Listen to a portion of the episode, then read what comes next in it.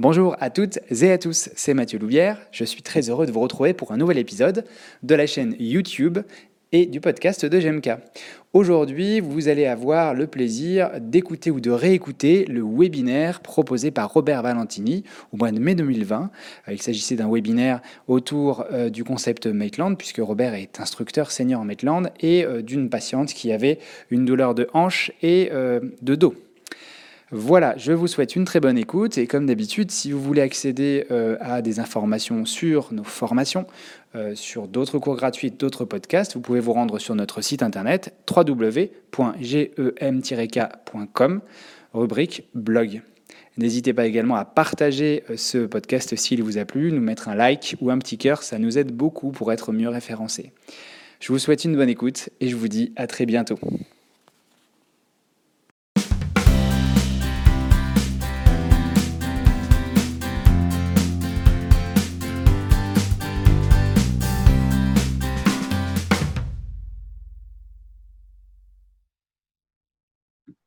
Ok, donc je pense qu'on va pouvoir démarrer. Euh, euh, je me disais qu'on pourrait démarrer quand on serait autour de 170-200 personnes. Donc, euh, bah, écoutez, je suis très heureux de vous accueillir ce soir pour bah, ce premier webinaire. Il aura fallu attendre un confinement pour pouvoir vous proposer ce, webinaire de, de GMK avec l'honneur et le plaisir de recevoir Robert Valentini ce soir. Et donc, euh, avant de démarrer, euh, je voulais vous présenter juste très rapidement, vous, ne vous inquiétez pas, ça ne durera pas trop longtemps, euh, très rapidement notre organisme de formation, histoire de, vous présenter ce qu'on propose et, qui on est, hein, parce que du coup, peut-être qu'il y en a qui nous ont découvert via cette présentation.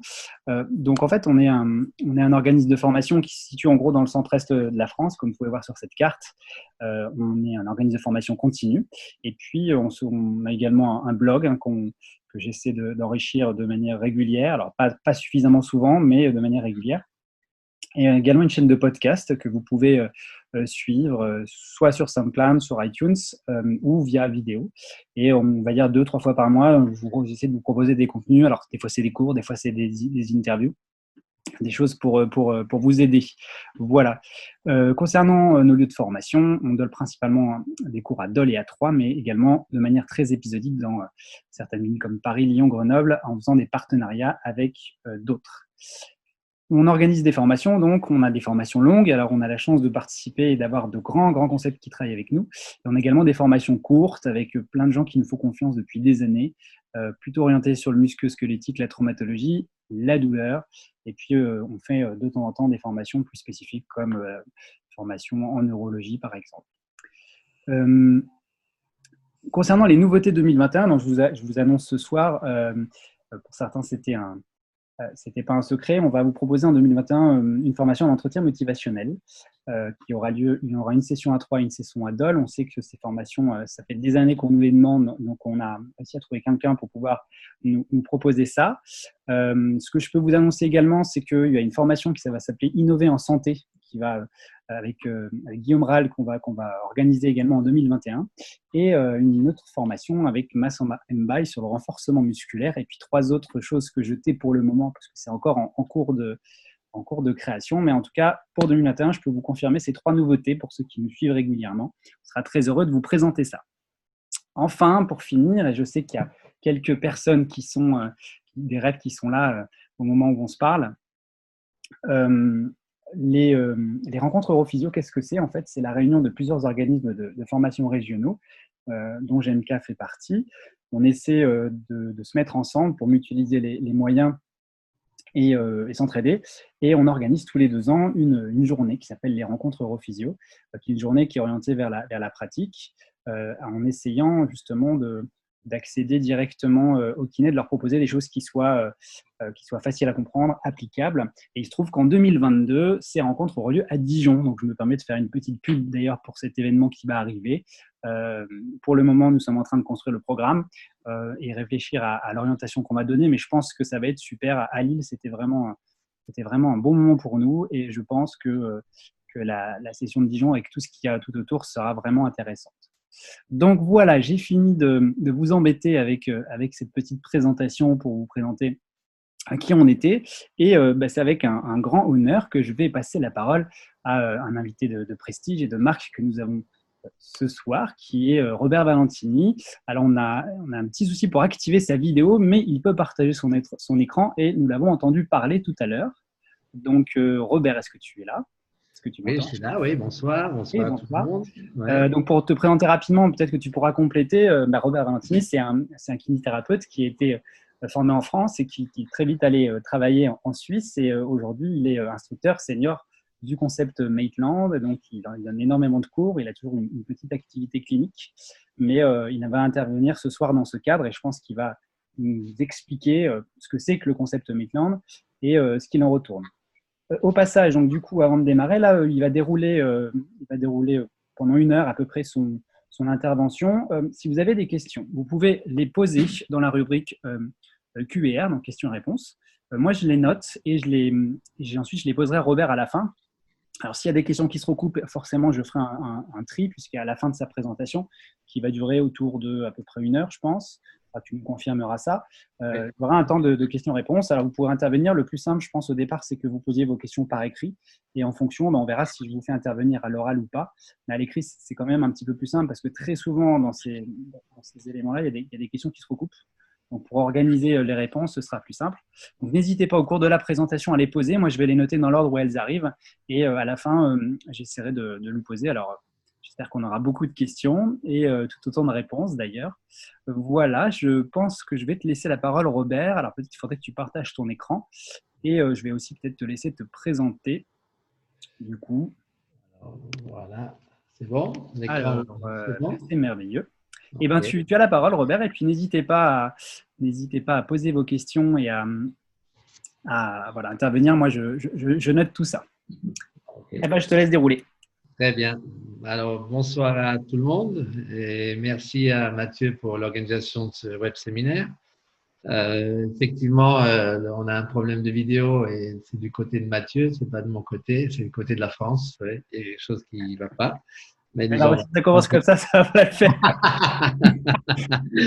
et, euh, mais disons, euh, donc, euh, merci pour cette organisation. Et comme vous l'a dit Mathieu, ce soir, le but, c'est de vous présenter un cas clinique que j'ai en ce moment en traitement.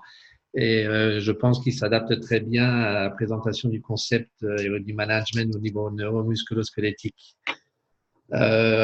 Pour me présenter brièvement, parce qu'on ne va pas perdre de temps avec ça, mais effectivement, je suis instructeur maintenant depuis 2001. Je suis instructeur senior. Je travaille euh, en France, en Allemagne, en Autriche, en Italie, en Suisse.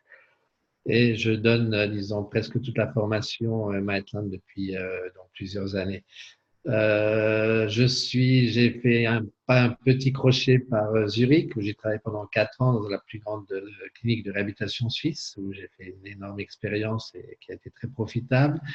Et depuis plus ou moins maintenant 25 ans, je suis là euh, sur, à l'endroit où vous voyez sur la photo. Donc, je suis à Lugano. quand j'ai vu cette photo et quand j'ai vu ça, de, de, quand je me suis présenté à Lugano, j'ai dit que je ne peux habiter que là. Euh, ça se présente exactement comme vous voyez sur la photo.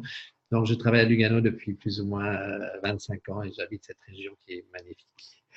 Euh, voilà, je ne vais pas vous dire beaucoup plus au niveau de la présentation, de ma présentation, puisqu'on ne va pas perdre de temps. Euh, comme je pense qu'il y a des gens qui n'ont pas euh, peut-être de base au niveau maintenant, très brièvement, pour pouvoir suivre la présentation, je vais vous donner quelques éléments euh, du concept, quelques éléments clés afin de pouvoir suivre le, traitement de, ma patiente. Euh, le concept, il est né. Euh, alors attends, j'ai un problème. La vidéo ne part pas. Pas sur ton. Ah voilà. Euh, le concept, il est né donc en Australie. Jeff Maitland est né dans les années 24 à Adélaïde et le, il a mis sur pied son concept de, de, de raisonnement clinique dans les années 50-60. Euh, Jeff Maitland, il est aussi euh, un des fondateurs de l'IFOMT, donc c'est l'organisation référence pour la thérapie euh, mondiale, pour la thérapie mondiale. Et donc, son concept est vraiment diffusé dans le monde entier et il est à la base aussi de ce qu'on appelle le raisonnement clinique aujourd'hui. Il a décidé dans les années 80 de, d'entre guillemets de céder son concept de raisonnement clinique à un groupe formé par lui-même qui était en Suisse et qui a créé l'IMTA. L'IMTA, c'est donc l'International Marathon Teacher Association, qui a été créée dans les années 80, dont le siège est en Suisse. Aujourd'hui, on est 29 instructeurs. On travaille plus ou moins dans 159 000 dans le monde entier. Euh, le dernier pays arrivé, c'est l'Égypte. Et puis là, on est en train d'avoir des contrats avec le Japon. Euh, on se rencontre deux fois par an, euh, tous les 29, dans, un pays où on travaille. Et pendant ces, séminaires qu'on organise deux fois par an, on échange nos informations, ce qu'on a vu, ce qu'on a lu, ce qu'on a écrit, euh, des nouvelles connaissances afin de faire progresser le concept. Le départ, au départ, de, disons, de Jeff Maitland a toujours été, disons, euh, l'évaluation des dysfonctions de mouvement. Ça, c'est le concept de base. Il n'a jamais, disons, pris en charge ou s'est jamais intéressé à, la, à poser un diagnostic, mais il a voulu toujours mettre en évidence quelles pouvaient être les causes qui peuvent être à l'origine d'une dysfonction de mouvement. Et au départ, on parlait de mouvement au niveau neuro-musculo-squelettique, donc sur trois piliers. Euh, le but n'a jamais vraiment été, comme je dis, de poser un diagnostic, mais de comprendre pourquoi un mouvement, disons, n'est pas en mesure d'être réalisé, donc d'où vient cette dysfonction de mouvement. On parle au niveau neuromusculo-squelettique, mais on parle aussi au niveau du biopsychosocial. Aujourd'hui, c'est très à la mode, mais disons, Jeff Maitland, ça fait plus ou moins déjà 50 ans qu'il en parle. Euh, dans le concept, c'est quelque chose qui n'est pas vraiment nouveau pour nous.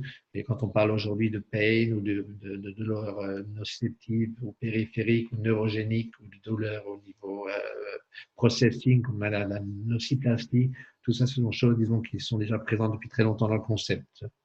La formation, elle se base, juste pour vous donner quelques notions, sur quatre piliers. On a quatre niveaux. On appelle ça le level 1, le 2A, le 2B, le 3. Euh, là, niveau 1, c'est un cours qui est seulement euh, dédié à tout ce qui est la mobilisation passive des articulations périphériques et vertébrales. Euh, c'est pour ça qu'au départ, souvent, quand les gens s'approchent un peu du concept, ils pensent que le concept est simplement un concept de mobilisation passive, qui est totalement faux, puisqu'il y a plein d'autres niveaux qui vont s'enchaîner. On a le 2A, qui est, disons, le concept neuroménager, qui est maintenant aussi connu en France. On parle des maux de tête, on parle de la côte on parle de problèmes facétaires discales. Euh, le niveau 2B traite surtout ce qu'on appelle l'instabilité ou disons la perte de contrôle moteur au niveau de la colonne vertébrale cervicale et lombaire. On parle donc de notion de stabilité musculaire, on parle de manipulation et on parle surtout de tout ce qui est, disons, euh, le gros paquet pain, hein, explain pain, comme on appelle ça parfois dans certains cours, ça fait partie aussi du 2B. Le niveau 3, il y a différents syndromes qui sont euh, travailler, l'instabilité de l'épaule, et on a toute une semaine au niveau musculaire, et puis on a toute une semaine avec Harry von Picasso, qui est un des fondateurs de Krafta, qui est dans le concept au niveau crânio-facial. Donc, disons, quand on regarde tous ces piliers, on a vraiment, disons, au niveau musculaire, au niveau neuro, neural, au niveau euh, squelettique, il y a vraiment toutes les parties, au niveau biopsychosocial, tout est là. Euh, au niveau du concept, encore une fois, disons une des clés ou une des bases du concept, c'est quoi? C'est qu'on part tous avec des connaissances qui sont théoriques au niveau de l'anatomie, de la physiologie, au niveau de la biomécanique, au niveau de la pathologie, au niveau de la psychologie, au niveau des méthodes instrumentales. Et disons, tout ça, ça fait partie de nos connaissances qui sont théoriques. Euh, D'un autre côté, euh, on a ce qu'on appelle l'information qui est clinique qui va être récupéré, disons, euh, par l'examen subjectif et physique qu'on fera par la suite. Euh, on évoque les symptômes, on parle de signes qui sont pas forcément les symptômes, du comportement de la douleur, on va parler de l'histoire du patient et de sa dysfonction, on va planifier un examen physique. Et ça, c'est la partie clinique de l'examen euh, qu'on va faire avec notre patient. Quand on regarde ce, cette slide, on peut constater qu'il y a une division qui est qu'on appelle une division virtuelle entre le théorique et le clinique. C'est ce qu'on appelle dans notre concept le brick wall, le mur de, pierre qui est semi-perméable. À gauche, donc, tout ce qui est théorique et à, droite, tout ce qui est clinique. Euh, on sait très bien que ce qui est euh, théorique est pour nous une partie qui est spéculative. Euh, la médecine, par excellence, c'est une science qui n'est pas exacte. on sait très bien que l'anatomie, disons, on donne des, on va parler des recherches qu'on a, les études qu'on fait, la biomécanique peut changer, on découvre nos pathologies, on découvre le mécanisme de pathologie qui est, est différent peut-être par rapport à ce qu'on savait avant. Donc, c'est une partie qui peut être sujet à, disons, un changement, à évolution, etc. C'est pour ça qu'on parle d'une partie qui est spéculative. C'est pour ça qu'il est très difficile de commencer, euh, disons, à évaluer un patient en partant du côté gauche de cette slide. Euh, c'est ce que je vous disais tout à l'heure, maintenant, n'est jamais parti de la partie théorique, il est parti de la partie clinique. On voit ce qu'on voit, ce qu'on trouve, ce qu'on observe, ce qu'on va palper, ce qu'on va bouger, etc. Et cette partie-là, on va l'appeler la partie qui est un peu plus sûre. C'est clair que ça dépend de l'habilité des, connaissances du, thérapeute, mais disons, c'est de ce côté-là qu'on va commencer, disons, pour évaluer notre patient, et on se base sur les éléments anatomiques pour voir si ça peut coller, ou disons, il y a certaines informations qu'on ne peut pas savoir en étant physio. Donc, on cherchera au niveau de la théorie, au niveau des médecins, peut-être de l'aide pour savoir si on est sur le bon chemin. Euh, donc, partie spéculative théorique, partie qui est un peu plus sur néo-clinique. Euh, l'examen, il se base sur quoi? De nouveau sur deux piliers. C'est un examen qu'on appelle subjectif et un examen qui est physique. En anglais, on appelle ça complaints of et physical examination. Donc, on a un examen subjectif et un examen physique. Euh, ces examens, ils servent à quoi et ils sont construits de quelle manière? On va demander au patient, quel est son problème. Donc, on va pas vraiment s'intéresser au diagnostic, mais on va s'intéresser au problème que présente le patient en ce moment quand il vient chez nous. Euh, on va faire ce qu'on appelle une body chart, on verra ça tout à l'heure dans la présentation. On va s'occuper du comportement de la douleur, voir si, disons, ce comportement de douleur va nous faire penser à un schéma clinique plutôt qu'à un autre. On fera des demandes un peu particulières qui sont des demandes un peu standards au niveau pathologie, euh, médicaments, etc., etc. On cherchera aussi à comprendre combien l'histoire de cette dysfonction. D'un autre côté, on a l'examen qui est physique, qui ressemble sûrement à beaucoup de choses qu'on a déjà euh, vues dans d'autres concepts et que vous pratiquez sûrement vous tous les jours. On fait une inspection, on fait une démonstration fonctionnelle qui est quelque chose de typique Maitland, on fait des mouvements actifs, un examen neurologique, neurodynamique, on fait des mouvements passifs, etc. Ces deux piliers de l'examen, ils servent à quoi? Ils servent, disons, le premier à formuler des hypothèses. Comme je vous ai dit tout à l'heure, disons, la médecine n'est pas une science exacte. Euh, l'examen qu'on va faire, ce n'est pas une science exacte non plus, donc on va simplement formuler des hypothèses. Par rapport à l'examen subjectif, on va donc euh, mettre sur place toute une liste d'hypothèses que je vous montrerai tout à l'heure, et on va essayer, avec l'examen physique, de commencer à confirmer ces hypothèses pour voir si c'est correct ou pas. Euh, la clé, la solution, on la verra tout à l'heure, euh, elle n'est pas encore là. C'est ni l'examen euh, subjectif ni l'examen physique qui nous donnera la solution par rapport à la dysfonction du patient. Les hypothèses, c'est quoi? Je vous donne quelques exemples. Avant de traiter un patient, avant d'examiner un patient au niveau physique, on va donc faire un examen subjectif et à la fin de l'examen subjectif, donc avant d'avoir déjà vu le patient, d'avoir déshabillé le patient, de l'avoir examiné, de l'avoir fait bouger. Donc, avant tout ceci, on va se poser la question sur le mécanisme de la douleur. Est-ce que c'est vraiment quelque chose qui est mécanique ou pas mécanique? Est-ce que c'est quelque chose qui est plus neurogénique, qui est plus nociceptif? On va se demander si les douleurs qui présentent le patient, elles viennent vraiment de la zone où sont euh, décrites son douleur, ses douleurs très simplement, par exemple, un tunnel carpien, est-ce que ça vient vraiment du, poignet ou ça vient peut-être du coude ou de la cervicale, etc. Le groupe clinique, on va se poser des questions sur la, manière dont on peut tester le patient. Il faudra faire peu de tests, beaucoup de tests, des tests un peu compliqués. On aura une idée sur le pronostic, sur le traitement, les précautions, les contre-indications. On va se poser des questions sur les facteurs contribuants. Les use catégories, c'est un peu compliqué, disons, à expliquer là maintenant dans cette petite présentation, mais c'est juste pour se donner une idée sur le pronostic, qui est très souvent difficile à, prononcer. Euh, les astérisques sont-ils valides? On va se demander si les tests qu'on utilise, est-ce qu'ils sont valides pour retester notre patient? Donc, on va parler d'affidabilité. Combien de tests on va faire? Quels tests? On va respecter la douleur, oui ou non? La démonstration fonctionnelle, pareil, on va demander au patient démontrer son geste douloureux. Et à partir de là, on va faire une analyse particulière. On va faire un examen neurologique, des tests spéciaux. Euh, peut-être pour l'artère vertébrale au niveau cervical, on va faire des pivens, ce sont des mouvements passifs intervertébraux euh, physiologiques. On va peut-être faire des tests sur le contrôle, donc l'instabilité, etc., etc. Tout ça, on va le programmer avant d'avoir, disons, euh, déshabillé notre patient pour l'examiner vraiment au niveau physique.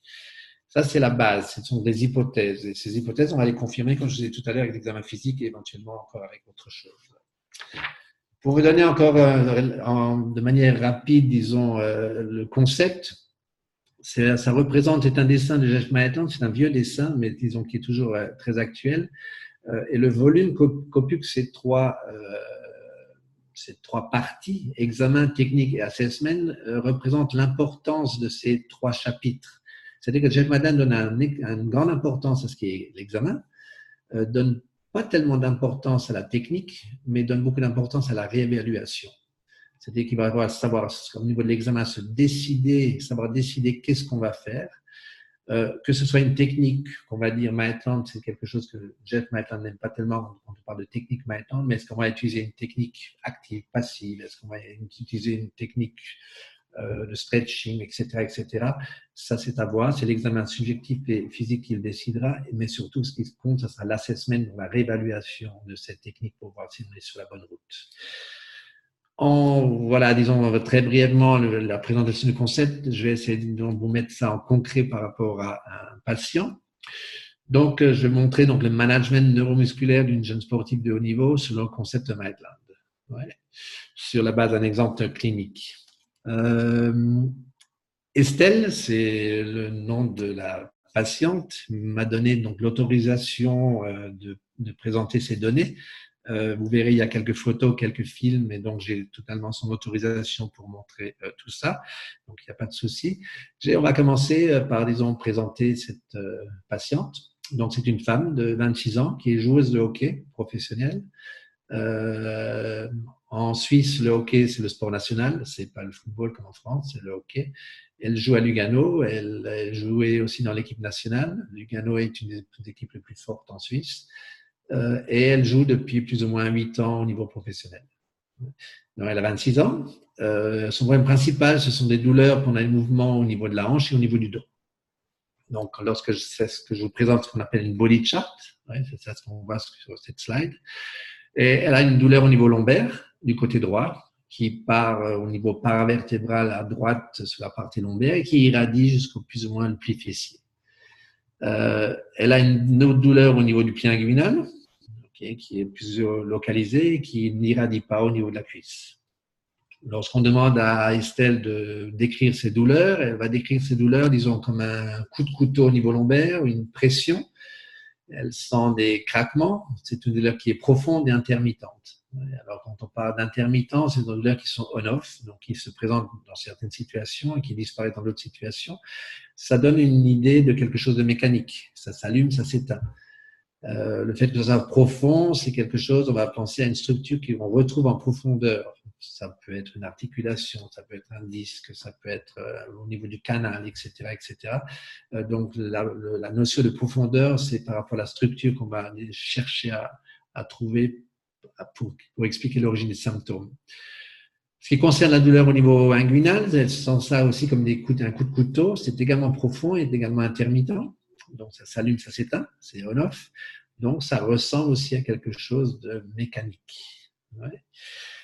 Euh, lorsqu'on demande à Estelle est-ce qu'il y a une relation entre ces deux symptômes, puisque c'est du même côté, c'est à lombaire à droite, c'est le pli inguinal à droite, ça pourrait être quelque chose qui est lié elle ne décrit aucune corrélation entre les deux symptômes. Ces douleurs au niveau lombaire apparaissent dans certaines situations, ces douleurs au niveau de la hanche apparaissent dans d'autres situations.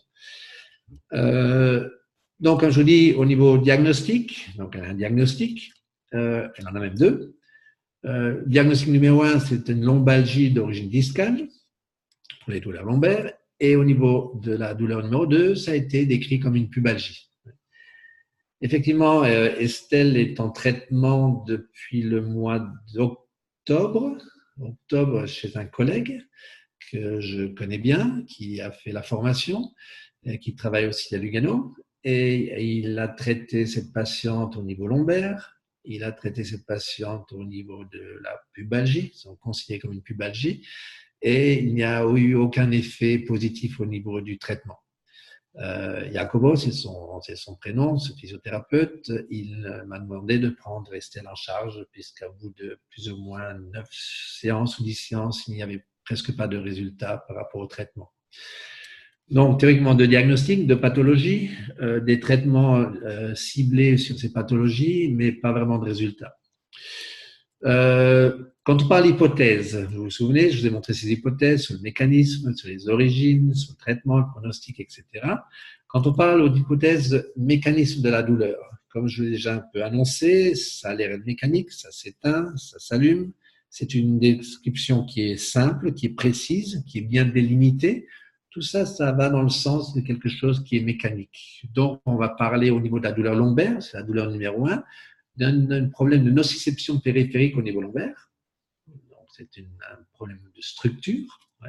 Et au niveau 2, on peut penser à un problème nociception périphérique au niveau de la hanche. un problème lombaire, un problème de la hanche. Euh, comme on arrive là, euh, quand on regarde le comportement des symptômes, donc ces symptômes vont augmenter dans quelle situation? Elle, euh, donc elle est droitière. Quand elle tire au niveau du hockey, elle tourne vers la gauche et elle se penche aussi légèrement sur la gauche. Elle fait ça depuis des années. Effectivement, quand elle tourne à gauche au niveau du tronc et qu'elle se penche sur le côté gauche, qui correspond au geste technique de préparation du tir, c'est là que cette douleur au niveau lombaire augmente. Euh, lorsqu'elle met ses patins également, donc quand elle est assise, elle se penche en avant, et elle sent cette douleur-là également après un match ou un entraînement. les entraînements, ça peut durer jusqu'à 2 heures, 2 heures et demie. Euh, ces douleurs diminuent souvent au bout d'une minute, c'est-à-dire elle retourne du geste et puis ça diminue. Et quand elle fait une flexion lombaire, ça diminue également. Lorsqu'elle se penche en avant au maximum, ça se diminue également donc, on pourrait penser en tournant à gauche, flexion latérale à gauche, c'est quelque chose peut-être qui ferme ou qui ouvre. Et quand elle se penche en avant, qu'elle va ouvrir quelque chose, ça va peut-être mieux. Euh, si la flexion lombaire est maximum donne, euh, soulage la douleur, ça colle déjà un peu moins bien qu'un un problème discal. Quand on regarde au niveau de la hanche, euh, c'est mettre ses patins, c'est donc assis et se penche en avant, également après un match ou un entraînement. Lorsqu'elle plie simplement la hanche, donc elle soulève le genou, et ça diminue, euh, elle sait pas vraiment, elle n'a pas vraiment de stratégie pour faire diminuer cette douleur. Et de temps en temps, ça peut durer jusqu'à deux heures après un match. C'est quand on regarde cette présentation-là, pour la douleur lombaire, c'est toujours on-off. Ça s'allume dans certaines conditions, ça s'éteint dans certaines conditions. Au niveau de la hanche, ça s'allume dans certaines conditions, mais on ne sait pas vraiment comment ça diminue. Donc, ça pourrait peut-être être un peu moins mécanique que ça n'a l'air au départ. Euh, donc, on va parler de nociception périphérique d'origine principale lombaire, hélix lombaire, qui n'est pas irritable, puisque la douleur ne persiste pas. Au niveau de nociception périphérique, on va penser toujours aux sources principales au niveau de la hanche et avec des points d'interrogation au niveau de nociception périphérique. Comme je vous dis, ça ne colle pas vraiment parce qu'il n'y a pas de stratégie pour diminuer la douleur et quelque chose qui n'est pas irritable. Euh, si, même si j'écris que ça peut durer jusqu'à deux heures, c'est après un match de hockey. Un match de hockey, vous pouvez imaginer, c'est assez violent et ça dure, disons, on en a pour plus d'une heure. Euh, voilà, disons, au niveau de la, de la, première hypothèse sur le mécanisme de la douleur. Donc, théoriquement, au niveau de la thérapie manuelle, on devrait être bien armé puisqu'on pense à quelque chose de nociception périphérique. Euh, encore au niveau du comportement, la nuit, lorsqu'elle se couche sur le côté droit, avec la hanche fléchie, plus ou moins après 10 minutes, elle a cette douleur au niveau de la, du pied inguinal, mais au matin, pas de souci. Le V que vous voyez, c'est ce qu'on appelle un tick-off, ça veut dire que tout va bien. Et la position que vous voyez là sur la photo, c'est la position qu'elle ne supporte pas au bout de 10 minutes, au niveau du pli inguinal. OK euh, Quand on regarde euh, au niveau hypothèse, donc il pourrait s'agir d'un schéma clinique classique de dysfonction de la hanche peut-être un impingement, la flexion. Sur la photo couchée de côté, il y a un peu d'adduction. Ça pourrait être quelque chose qui ressemble à un impingement. Au niveau euh, lombaire, ça pourrait s'agir de quelque chose qui ressemble à quelque chose d'articulaire au niveau lombaire. C'est très localisé, ce sont des mouvements très précis. Euh, la flexion lui fait du bien. Euh, plutôt quelque chose d'articulaire que plutôt discal. C'est la première idée qu'on peut voir par là. il semble qu'il s'agisse de deux sources différentes qui sont indépendantes. donc, un problème lombaire, un problème d'anche. Donc, euh, il faut penser qu'on aura, besoin de, de, management différents pour traiter cette patiente. Donc, l'idée au départ, peut-être de la pubalgie et de problème lombaire, ça pouvait coller. Le problème, c'est qu'on n'a pas eu de résultat au niveau des traitements. Euh, quand on regarde, est-ce qu'il y a un lien entre ces deux symptômes? Est-ce qu'on peut penser à une structure commune? Quand on regarde cette image par rapport à cette body chart On regarde ça, cette douleur lombaire à droite qui descend la fesse et cette douleur dans le pied inguinal. Euh, je vous laisse réfléchir 10 secondes. Et si on regarde ça, ça ressemble, ça pourrait ressembler à quelque chose qu'on voit ici, qui est décrit dans cette zone-là. Ça ressemble un peu. Et Travel Simon, qu'est-ce qu'ils décrivent là comme body chart? Euh, C'est la body chart d'un problème du muscle psoas. Euh, les petites croix que vous voyez, ce sont ce qu'on appelle Bear's Point. C'est aussi un trigger point du psoas. C'est la première près de du nombril. Euh, ça ressemble étrangement à, la même chose. Euh, ça, c'est Estelle, ça, c'est Simon et Travel qui montrent, disons, cette body chart d'une douleur au niveau du psoas. Ok, on va penser à ça. En psoas, ça part la lombaire, ça va sur la hanche, ça pourrait coller. On va regarder. La question, c'est de se poser si est-ce qu'il faut travailler au niveau du muscle? Euh, les questions spéciales, je vous avais dit, c'est des questions un peu qui sont standards. On pose, comme question au patient s'il a des problèmes de la santé en général, euh, s'il prend des médicaments. C'est une question de dosage au niveau du traitement. Euh, s'il a pris des médicaments, on va diminuer le dosage, que ce soit au niveau de l'examen ou du traitement. S'il y a eu des radiographies, elle a fait des radios en IRM et tout est OK. Au niveau de la force, elle n'a pas de souci. Elle n'a pas d'autres symptômes associés et donc il n'y a pas vraiment de euh, précautions à prendre par rapport à cette patiente. Euh, pas de contre-indication. donc c'est quelqu'un qu'on peut traiter euh, tranquillement. Si on regarde son histoire, donc c'est une joueuse de hockey sur glace professionnelle depuis 8 ans. Euh, elle joue au hockey sur glace depuis qu'elle a l'âge de 12 ans. Depuis un an, enfin il y a un an, après un match, elle est restée bloquée au niveau lombaire. Elle a rejoué le jour d'après avec des antidouleurs.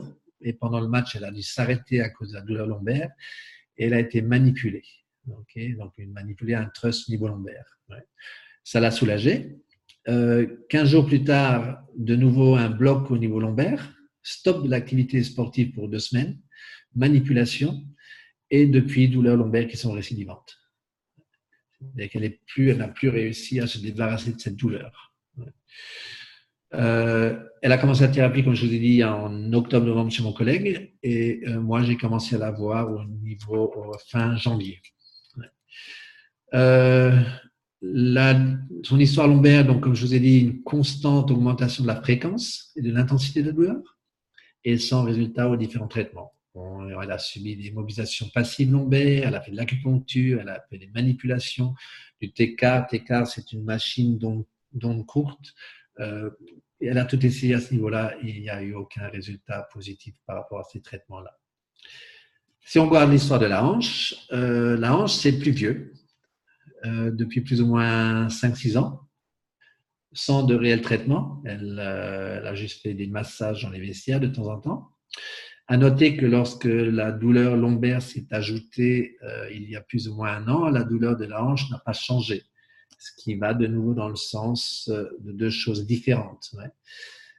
pour la hanche, elle a pris des traitements médicamenteux, anti-inflammatoires, pour un diagnostic, comme je vous ai dit, de pubalgie pareil, depuis 5-6 ans, cette douleur ne, s'améliore pas et donc pas de résultat de nouveau là au niveau du traitement.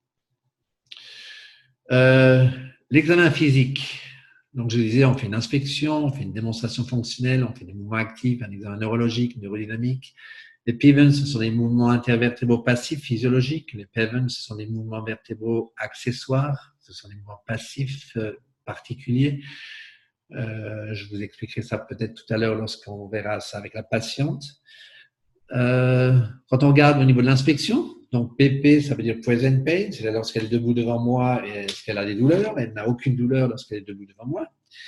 Et lorsque je la regarde donc en station debout, elle a une légère lordose lombaire et un pli cutané plus marqué à droite.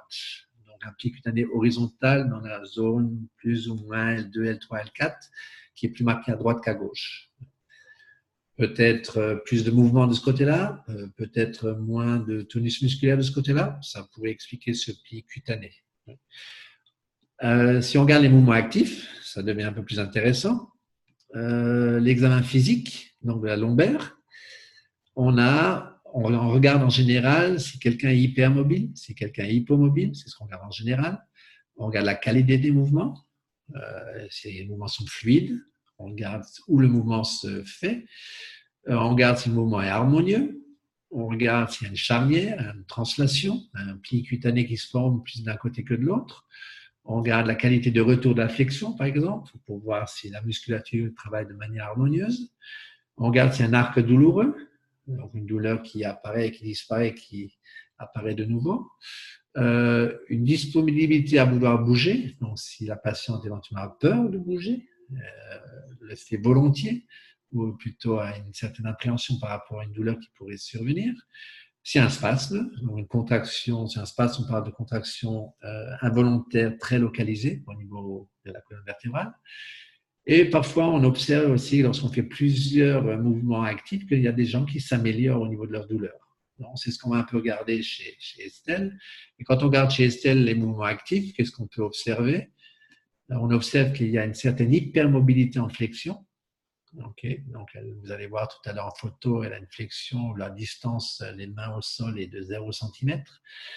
Euh, la qualité des mouvements lombaires n'est pas très bonne. Elle a, disons, une excellente flexion de hanche, mais elle n'a pas une très grande flexion lombaire. Euh, les mouvements euh, sont, harmonieux, sont fluides. Elle a un pli cutané du côté droit lorsqu'elle va en extension. Le retour de la flexion se fait légèrement de manière saccadée, qui donc dit, donne un signal comme quoi le, mouvement, la musculature ne travaille pas de manière harmonieuse. Et on voit qu'après quelques mouvements, les mouvements actifs s'améliorent par rapport à la douleur. Quand on voit ce genre de choses-là, quelqu'un hypermobile, un pli cutané, l'amélioration de douleur, euh, l'amélioration des douleurs après quelques mouvements actifs, on se dit tiens, lorsque le muscle commence à être s'échauffer, à être contracté plusieurs fois, il y a un meilleur mouvement. Peut-être qu'il y a quelque chose là au niveau musculaire qui ne colle pas. C'est l'idée.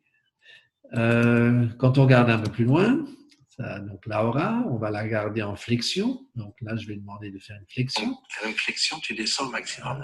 donc là, je pense que vous entendez même le son. La aura, oui, on est au Tessin, à Lugano, on parle italien, mais la aura est suisse euh, francophone. Donc on parle de temps en temps français ensemble et on parle de temps en temps italien ensemble. Donc on garde sa flexion, sa flexion théoriquement lombaire est, parfaite. Euh, ce qu'on peut observer lorsqu'elle est en flexion maximum, on peut observer, si on si on devait, disons maintenant, évaluer ces SIPS et ces SIPS, donc ces épiniliaques postéro-supérieurs, ces épiniliaques antéro-supérieurs, lorsqu'elle est en flexion maximum, ça décline une ligne qui est verticale. Ça veut dire qu'elle a une excellente flexion au niveau de la hanche et au niveau euh, lombaire, si elle a une flexion qui est légèrement limitée. Euh, donc, on regarde encore une fois cette vidéo. Le au niveau du retour, on peut l'observer, disons, mais elle a, une petite charnière lorsqu'elle retourne au niveau de sa flexion vers l'extension. Juste à la fin, elle plie un peu au niveau du dos. Le retour de la flexion. Donc, euh, flexion, théoriquement, au niveau quantitatif, qui est parfaite, mais seulement surtout au niveau des hanches. Euh, intéressant, comme je vous disais, c'est quand elle tourne à gauche. Donc là, euh, j'ai, disons, pas toutes les photos euh, sur la présentation, mais là, je lui demande de tourner à gauche et de pencher sur le côté gauche. Donc, on va lui demander de tourner à gauche. c'est clair que lorsqu'elle joue, elle est debout, mais j'ai fait ces tests également debout, mais également en assis. Ce qu'on peut regarder, si on regarde ses yeux, hop, si on regarde ses yeux, lorsqu'elle tourne, on voit qu'à la fin du geste, elle n'aime pas trop cette rotation et cette euh, flexion latérale à gauche. Je vous rappelle que les douleurs sont du côté droit au niveau lombaire. C'est la douleur droite qui est évoquée pendant ce mouvement. Donc, rotation gauche, flexion latérale à gauche avec des douleurs du côté droit au niveau lombaire. Donc, si on fait un bilan des mouvements actifs, on a une flexion euh, qui est distance au sol de 0 cm. En fixant le bassin, euh, elle arrive à mi-cuisse. Donc, c'est bien la preuve que, disons, la flexion du hanche est parfaite et, disons, au niveau du lombaire, elle a peu de flexion. L'extension est limitée et douloureuse, et donc pain, la douleur 1 qu'elle évoque. La douleur 1, c'est celle du lombaire, et on voit un pli cutané à droite. Quand on demande la rotation à gauche, elle est limitée et douloureuse. La flexion latérale à gauche est limitée et douloureuse. Et lorsqu'on combine clairement ces deux mouvements, la rotation à gauche et la flexion latérale à gauche, comme on a vu tout à l'heure, qui est combinée, la douleur est encore plus intense et le mouvement est encore plus limité. La douleur est toujours du côté droit. Euh, intéressant, c'est que j'ai fait ces mêmes mouvements de rotation gauche et flexion latérale à gauche lorsqu'elle était assise avec les hanches fléchies à 120 degrés. Donc, qu'est-ce qui se passe à ce moment-là? On a moins euh, d'implication au niveau lombaire et on tourne plus au niveau du thorax. Euh, le mouvement a été très limité, mais sans douleur. Donc, on peut constater qu'en rotation gauche, par rapport à la droite, elle a une grosse limitation au niveau dorsal euh, lorsqu'elle fait ce mouvement de rotation gauche et flexion à la gauche. Donc, la dorsale est limitée de ce côté vers la gauche. Euh, quand on interprète les symptômes, ici maintenant on va regarder les mouvements par rapport aux symptômes qu'elle évoque. Euh, donc flexion sol, pas douloureuse. Lorsqu'on fixe le bassin, pas de douleur mais pas de mouvement. Euh, l'extension douloureuse, la rotation à gauche est douloureuse, la flexion latérale à gauche. Donc il pourrait théoriquement s'agir d'un schéma d'ouverture articulaire droite, mais la flexion n'est pas douloureuse mais vous savez très bien que la biomécanique lombaire n'est pas très fiable, surtout quand on combine tous les mouvements. Au niveau cervical, c'est très fiable, ça a été dit en long et en large. Euh, on a des schémas qui sont au niveau biomécanique très précis au niveau cervical, ce qui n'est pas le cas au niveau lombaire. Mais quand on combine la flexion latérale à gauche et la flexion et la à gauche, on pourrait penser qu'il y a quelque chose qui, ne veut pas s'ouvrir peut-être du côté droit ou qui s'ouvre de trop. Mais ils ont une dysfonction à droite au niveau de l'ouverture. Euh, quand on regarde la limitation, c'est plus les symptômes. La limitation, c'est l'extension, c'est la rotation à gauche et c'est la flexion latérale à gauche. Pareil, on pourrait se demander s'il n'y a pas une limitation articulaire du côté droit. Avec point d'interrogation, on verra ça tout à l'heure pourquoi j'ai mis ces points d'interrogation. Euh, donc, première conclusion, problème d'ouverture à droite qui est à l'origine des douleurs lombaires. Pardon, peut-être un peu trop vite. Donc, problème d'ouverture à droite qui est à l'origine des douleurs lombaires. Et si on regarde maintenant sa hanche, on va regarder sa hanche et je vais lui demander, là on est déjà dans la troisième ou quatrième séance, je vais lui demander de faire une flexion de hanche active. On peut noter déjà sur cette slide, je ne sais pas si on voit euh, mon pointeur euh, sur euh, l'écran, sur votre écran, mais on peut déjà constater sur cette slide qu'il y a une belle lordose au niveau lombaire. Donc elle a du, vraiment du mal à tenir sa lombaire, à tenir en place sur la table. Qu'est-ce qu'on peut voir au niveau du mouvement actif? Voilà, c'est son mouvement actif, c'est la troisième, quatrième séance. On arrive plus ou moins à 85 degrés de flexion. Pourquoi elle s'arrête? Elle s'arrête parce qu'elle a très mal dans le pied inguinal et elle sent un blocage au niveau du pied inguinal. Donc, pour elle, c'est impossible d'aller plus loin parce que ça bloque et c'est très douloureux au niveau du pied inguinal. Euh, intéressant quand on pense à sa flexion lombaire lorsqu'elle est debout ça colle pas vraiment. Euh, donc, euh, supine, donc couché dorsal, la flexion au premier jour, c'était 70 degrés avec la douleur dans le pied inguinal. La flexion se faisait avec une compensation de rotation externe de la hanche à 10 degrés. Lorsque je corrige cette rotation externe, euh, la douleur au niveau inguinal, elle augmente. La rotation interne mesurée à 90 degrés de flexion et de 5 degrés avec la douleur au niveau du c'est peut-être intéressant de se souvenir qu'elle ne va pas plus loin que 70 degrés parce qu'elle décrit un bloc, un blocage et euh, une douleur. Et lorsqu'on fait ça de manière passive pour mesurer la rotation interne, on arrive à 90 degrés, sans douleur. C'est la rotation qui est douloureuse. C'est ce que je vous mets là. Donc, à noter que la position 90 degrés de flexion pour la mesure de la rotation n'est pas douloureuse. Donc, il y a une différence entre l'actif et le passif. S'il y a une différence entre l'actif et le passif, on retourne peut-être au niveau musculaire. Euh, là, je voulais encore que vous observiez ce mouvement, la flexion de hanche, donc limité. Là, comme je disais, troisième, quatrième semaine, euh, séance, euh, plus ou moins 80 degrés. On va regarder la flexion de hanche assise. Alors là, disons, l'objectif, je lui ai demandé de fléchir la hanche. Et la première euh, fois qu'elle fait l'exercice, elle se trompe et elle tend le genou. Donc, elle va le faire deux fois. Donc, mais l'ordre que je lui ai donné, c'est de fléchir la hanche, donc de soulever le genou. Donc, la première fois, elle se trompe, mais c'est intéressant pour la suite. Donc, on va regarder. Alors, tu vas Là, c'est un peu d'italien. Non. Donc, elle tend le genou, et là, c'est pas ce que je lui avais demandé. Je lui dis, voilà, il y a, ok je lui demande de fléchir la hanche. Elle arrive plus ou moins à 95 degrés, une douleur au niveau du pli inguinal. Euh, quand on regarde maintenant, elle arrive plus ou moins à 120 degrés avec la rotation externe. Vous vous souvenez qu'en flexion sur le coucher dorsal, elle avait une rotation externe. et euh, lorsqu'on a corrigé, c'était douloureux. Donc, on va regarder nouveau cette vidéo. Euh, qu'est-ce que je fais? Lorsque je lui ai demandé la première fois de soulever son genou, j'ai constaté une grosse rotation au niveau lombaire. Et la deuxième fois, je vais fixer sa lombaire et lui redemander de faire une flexion des hanches, donc de soulever son genou. Donc, on repart sur la même vidéo. Donc, elle se trompe au départ. Ah, attendez, c'est pas la bonne vidéo. Alors, tu vas flétrer la Voilà, on est de nouveau sur la bonne vidéo. Là, elle se trompe, elle fait l'extension du genou. C'est pas ce que je voulais. Voilà. Ouais. Donc, je lui demande de se lever. On est plus ou moins à 95 degrés. Douleur au niveau du pied inguinal, ce qu'elle décrit. Je fais un contrôle de son rotation lombaire. On arrive plus ou moins à 120 degrés avec cette rotation externe de la hanche. Et la douleur lui fait mal aussi. La lombaire mal aussi, pardon. Je relâche et on repère ces 15 degrés de flexion. Intéressant de constater que, disons, le contrôle lombaire change de 15 degrés sa flexion des hanches.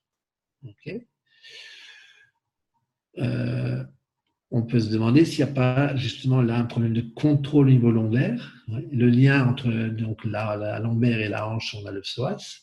Le psoas est un fléchisseur de hanche, surtout entre 30 et 90 degrés. Vous vous souvenez qu'en couche dorsale, elle n'arrive même pas à 70 degrés la première fois. Est-ce que le psoas ne serait pas inhibé, euh, inhibé par rapport à un problème de contrôle au niveau lombaire? Là, je vais lui demander euh, de tendre le genou. Si on écoute,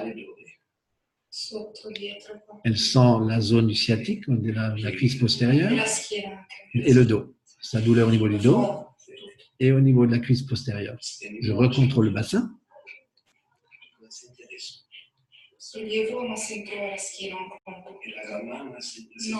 Elle ne sent plus euh, la cuisse et elle sent un peu le dos. Donc, on va peut-être partir sur cette vidéo.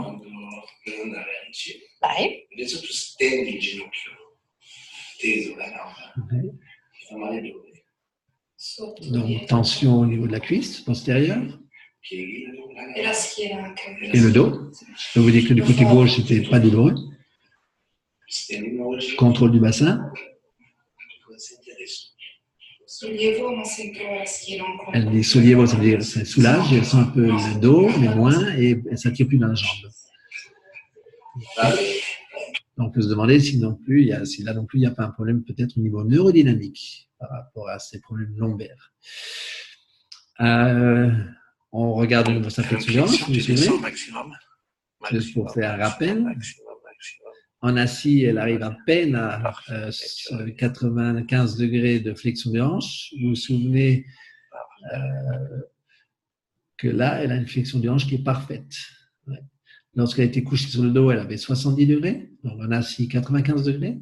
En couché, sa flexion de hanche est bonne.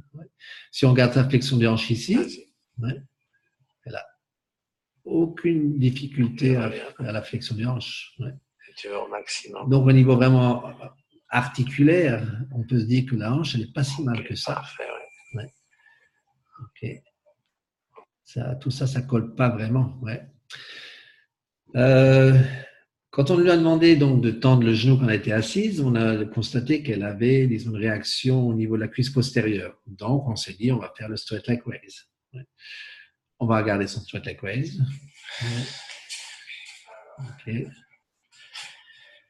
De temps en temps, en Suisse, on met aussi les masques, mais c'est très rare. Euh, donc là, on va faire un straight leg raise. Je peux vous dire qu'à gauche, c'était bien. Là, elle a mal. Elle a mal au dos. Je fais une flexion dorsale de la cheville. Et c'est le dos qui augmente. OK. Je vais vous laisser écouter euh, ces paroles à elle. Comme ça, vous verrez que je ne vois pas d'histoire. Tu vas me dire quand ça fait mal dans le dos. Hein? Oui.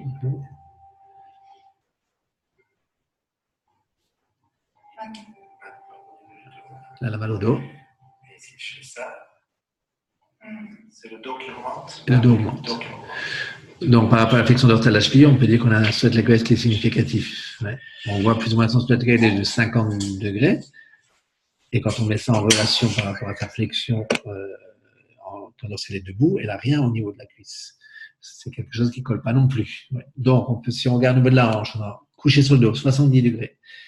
Un blocage et la douleur de rotation externe, euh, 10 degrés. Correction, la douleur augmente. Rotation interne à 80 degrés, 5 degrés et la douleur augmente.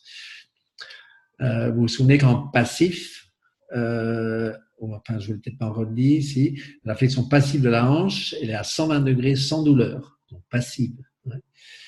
Euh, la flexion de la hanche active en assis, on est arrivé à 100 degrés. Lorsqu'on fait la flexion active en fixant le bassin, on a 130 degrés. Donc, il y a des choses vraiment qui collent pas par rapport au système articulaire de cette hanche. Et il y a un lien entre le dos et la hanche. Ouais. Donc, est-ce vraiment un problème articulaire au niveau de la C'est la question qu'on peut se poser. Si on regarde encore, c'est un petit résumé. Flex, sur la photo de gauche, c'est la flexion active. La deuxième photo, flexion active de hanche. Euh, et les deux dernières photos, c'est toujours flexion de hanche qui est euh, passive et qui se passe très bien. Bon, il n'y a pas de souci, pas de douleur. Ouais. La dernière photo que vous voyez à droite, c'est un, une test qu'on fait de manière répétitive. C'est un mouvement de flexion-extension de la hanche plusieurs fois. C'est assez dur pour la hanche et elle n'a aucun souci à faire ce geste. Donc, on peut se dire la relation entre la douleur et la mobilité de la hanche en flexion n'indique pas une inhibition articulaire au niveau de la hanche. La conclusion. Et la relation entre la douleur et la mobilité de la hanche en rotation interne peut faire penser à un impingement, parce que la rotation interne est limitée et on peut constater aussi que l'adduction est limitée. C'est pour ça que lorsqu'elle fait sa flexion je corrige le bassin, elle part, elle monte beaucoup plus en flexion, mais elle part en rotation externe. Parce qu'il y a vraiment, quelque part, vraiment une limitation articulaire au niveau de la rotation interne et de l'adduction, mais pas au niveau de la flexion. Euh, test neurodynamique du Svedlekways, donc il est significatif pour la douleur lombaire. Mais vous vous souvenez, comme je vous ai dit, qu'en flexion lombaire en position debout, elle n'a aucun symptôme. Donc, pas vraiment de concordance entre ces deux tests. Euh, la différence, c'est quoi? La différence lorsque quelqu'un fait un sweat leg raise en coucher dorsal, c'est que très souvent, il active euh, sa, son psoas, sans le vouloir. Donc, il crée, disons, un mouvement au niveau lombaire on appelle ça un give, donc il y a une petite poussée au niveau lombaire et c'est ce qui peut limiter le straight leg raise. Ce qui n'est pas le cas lorsque tu fais une flexion en position debout et que tu te penches en avant. Ça, peut expliquer la raison pour laquelle le straight leg raise est significatif, mais la flexion lombaire en position debout est asymptomatique. Donc on va tout doucement vers quelque chose qui peut-être bouge de trop au niveau lombaire. On pense au psoas et le psoas qui pourrait être inhibé et qui va limiter cette flexion de hanche. En conclusion, on peut penser qu'il y a une perte de contrôle moteur en rotation lombaire. Il y a une inhibition du psoas, qui est un fléchisseur de la hanche entre 30 et 90 degrés. Euh, il y a une limitation articulaire de la hanche en rotation interne. Et adduction. Il y a une participation neurale pour les symptômes lombaires. Donc, à noter que le test pour le nerf fémoral est négatif. Donc, on peut s'imaginer qu'un traitement passif au niveau lombaire, comme il a été fait au départ, on peut s'expliquer très bien que ça n'a pas beaucoup d'effet. Euh, lorsqu'on pense à un mauvais contrôle, euh, c'est très souvent, disons, en plus c'est négatif, c'est plutôt contre-productif. Euh, au niveau musculaire, il n'a pas été travaillé. On a travaillé au niveau de la pubalgie, mais en réalité, il y a vraiment aussi un problème au niveau de la hanche et le, toute la partie neurodynamique a été, disons, oubliée. Ça, c'est ce qui ce sont les conclusions au niveau de l'examen physique. Donc, on va essayer de confirmer ces hypothèses. Et comment on va confirmer ces hypothèses? Par des tests qui sont passifs. Au niveau lombaire, on va regarder la palpation. On va regarder donc, ces mouvements qui sont des mouvements physiologiques intervertébraux passifs. Et les PVN sont des mouvements intervertébraux accessoires. Euh, au niveau de la palpation, on constate à droite un tonus musculaire qui est diminué au niveau L2, L3. Euh, un tonus musculaire diminué, on peut penser au multifide. Euh, le multifide, c'est un muscle qui est innervé par le rameau dorsal, la partie médiane, Et ce nerf, innerve à la fois le multifide, il innerve l'articulation et il innerve aussi un ligament. Ça veut dire que si on a une perte du tonus musculaire à droite au niveau L2, L3, on peut s'imaginer qu'il y a une souffrance au niveau articulaire.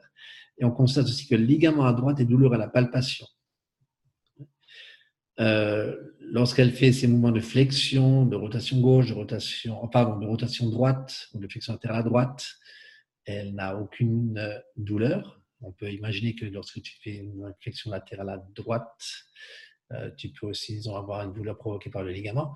Les ligaments sont souvent douloureux lorsqu'ils sont hyperactifs. Si tu as une perte du tonus musculaire, qui doit compenser, entre guillemets, la stabilité ou le contrôle de la vertèbre sont les ligaments. Et les ligaments deviennent, disons, hypersensibles à la palpation parce qu'ils sont hyperactifs. Donc, on irait toujours dans le sens de quelque chose qui bouge de trop. Les pivots, ce sont des mouvements qui sont accessoires, pardon, les pivots, ce sont des mouvements physiologiques intervertébraux et on va les tester sous temps en rotation. Et on peut constater que la mobilité du côté droit, en rotation vers la gauche, est beaucoup plus importante. Alors, je sais qu'il y a beaucoup d'articles qui disent que ce genre de test n'est pas euh, fiable. Euh, ça, c'est la tendance qui est en train de, de sortir. Mais disons, euh, tous les articles qui combinent les tests donnent une bonne fiabilité lorsqu'on combine plusieurs tests. Et ce qu'on est en train de faire, on est en train de combiner plusieurs tests. On teste Pivens, on teste les Pevens, les mouvements actifs, on observe l'inspection et lorsque, disons, euh, plusieurs tests d'entre eux euh, vont dans la même direction, on augmente la fiabilité de ces tests. C'est clair que de manière isolée, euh, la fiabilité de ces tests la fiabilité de ces tests diminue. Mais ce n'est pas le cas dans notre présentation, puisqu'on a une série de tests qui vont tous dans la même direction. Dans mon pivot, qu'est-ce que je vois? Je vois qu'il y a une augmentation de la mobilité en rotation, qui est au-delà d'un normal, donc c'est une hypermobilité et il y a même une perte de contrôle au niveau de la rotation, au niveau lombaire L2, L3.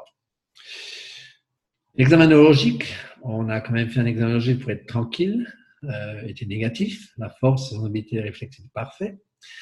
L'examen neurodynamique, comme je vous disais, on a fait le sweat leg wave qui était significatif. Vous vous souvenez, on était plus ou moins à 50 degrés avec la douleur lombaire qui a été exacerbée par la flexion dorsale de la cheville. Et on avait le test en assis. Euh, les Pevens, donc ce sont des mouvements accessoires. Qu'est-ce qu'on est en train d'évaluer? On est en train d'évaluer le jeu articulaire. On peut faire ça sur n'importe quelle articulation, que ce soit une interphalangienne, une, articulation euh, tibio-fémorale, une articulation sous-astraganienne, et on peut faire ça sur les vertèbres. On observe, disons, quel est le range de mouvement qui est perçu. On observe la résistance, on observe la douleur, on observe plusieurs paramètres. Euh, lorsqu'on fait les pivens euh, chez Estelle, donc on fait ce qu'on appelle un mouvement postéro-antérieur, c'est une poussée postéro-antérieure du côté droit, donc là où elle a mal. On constate qu'au niveau L2, L3, qu'est-ce qu'on va constater? On constate qu'on a une perte de la résistance. Ça veut dire quoi? Lorsqu'on fait un mouvement passif, les mouvements passifs sont limités par la structure passive, par exemple un ligament. Euh, pensez à une, distorsion de la cheville. Lorsque vous avez une distorsion de la cheville, lorsque vous avez une rupture des ligaments et vous testez l'adduction de l'arrière-pied, excusez-moi, ou la supination de l'arrière-pied, ça dépend de la terminologie que vous utilisez. Si le ligament est, lésé, vous aurez une perte de la résistance de ce mouvement-là.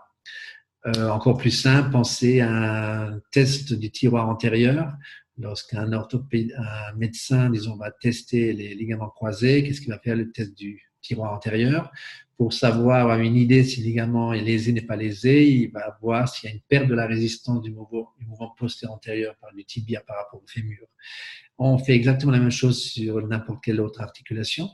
Euh, et on constate justement, comme un tiroir qui a euh, tiroir antérieur au niveau du genou, on constate, quand on fait un PA sur L2 L3 à droite, on constate une perte de cette résistance. Non, on se dit qu'il y a une faiblesse au niveau du tissu ligamentaire. On voit une augmentation du ROM, donc on voit que le mouvement est plus important. donc perte de contrôle par rapport au système passif, une augmentation du mouvement et on augmente, disons, l'augmentation n'est pas graduelle de la résistance. Ça veut dire quoi? Lorsqu'on tire sur un élastique qui est en parfait état, plus vous allez tirer dessus, plus vous aurez de résistance. Si cet élastique est fendu à plusieurs endroits, cette résistance, elle va peut-être faire des petits sauts. Ça va résister, ça va lâcher, ça va résister, ça va lâcher. Ça veut dire que cet élastique n'est plus en bon état. Euh, c'est la même chose au niveau du mouvement passif. Et là, on voit également, disons que plus je vais chercher à déplacer la vertèbre dans une direction, plus la résistance va augmenter normalement. Dans ce cas-là, elle n'augmente pas de manière graduelle. Et en plus, on observe la douleur qu'elle a au niveau du dos. Donc, par rapport au Pivens, pour vous souvenir au pli cutané qu'on pouvait voir du côté droit, par rapport au Pivens, on va toujours dans cette direction-là.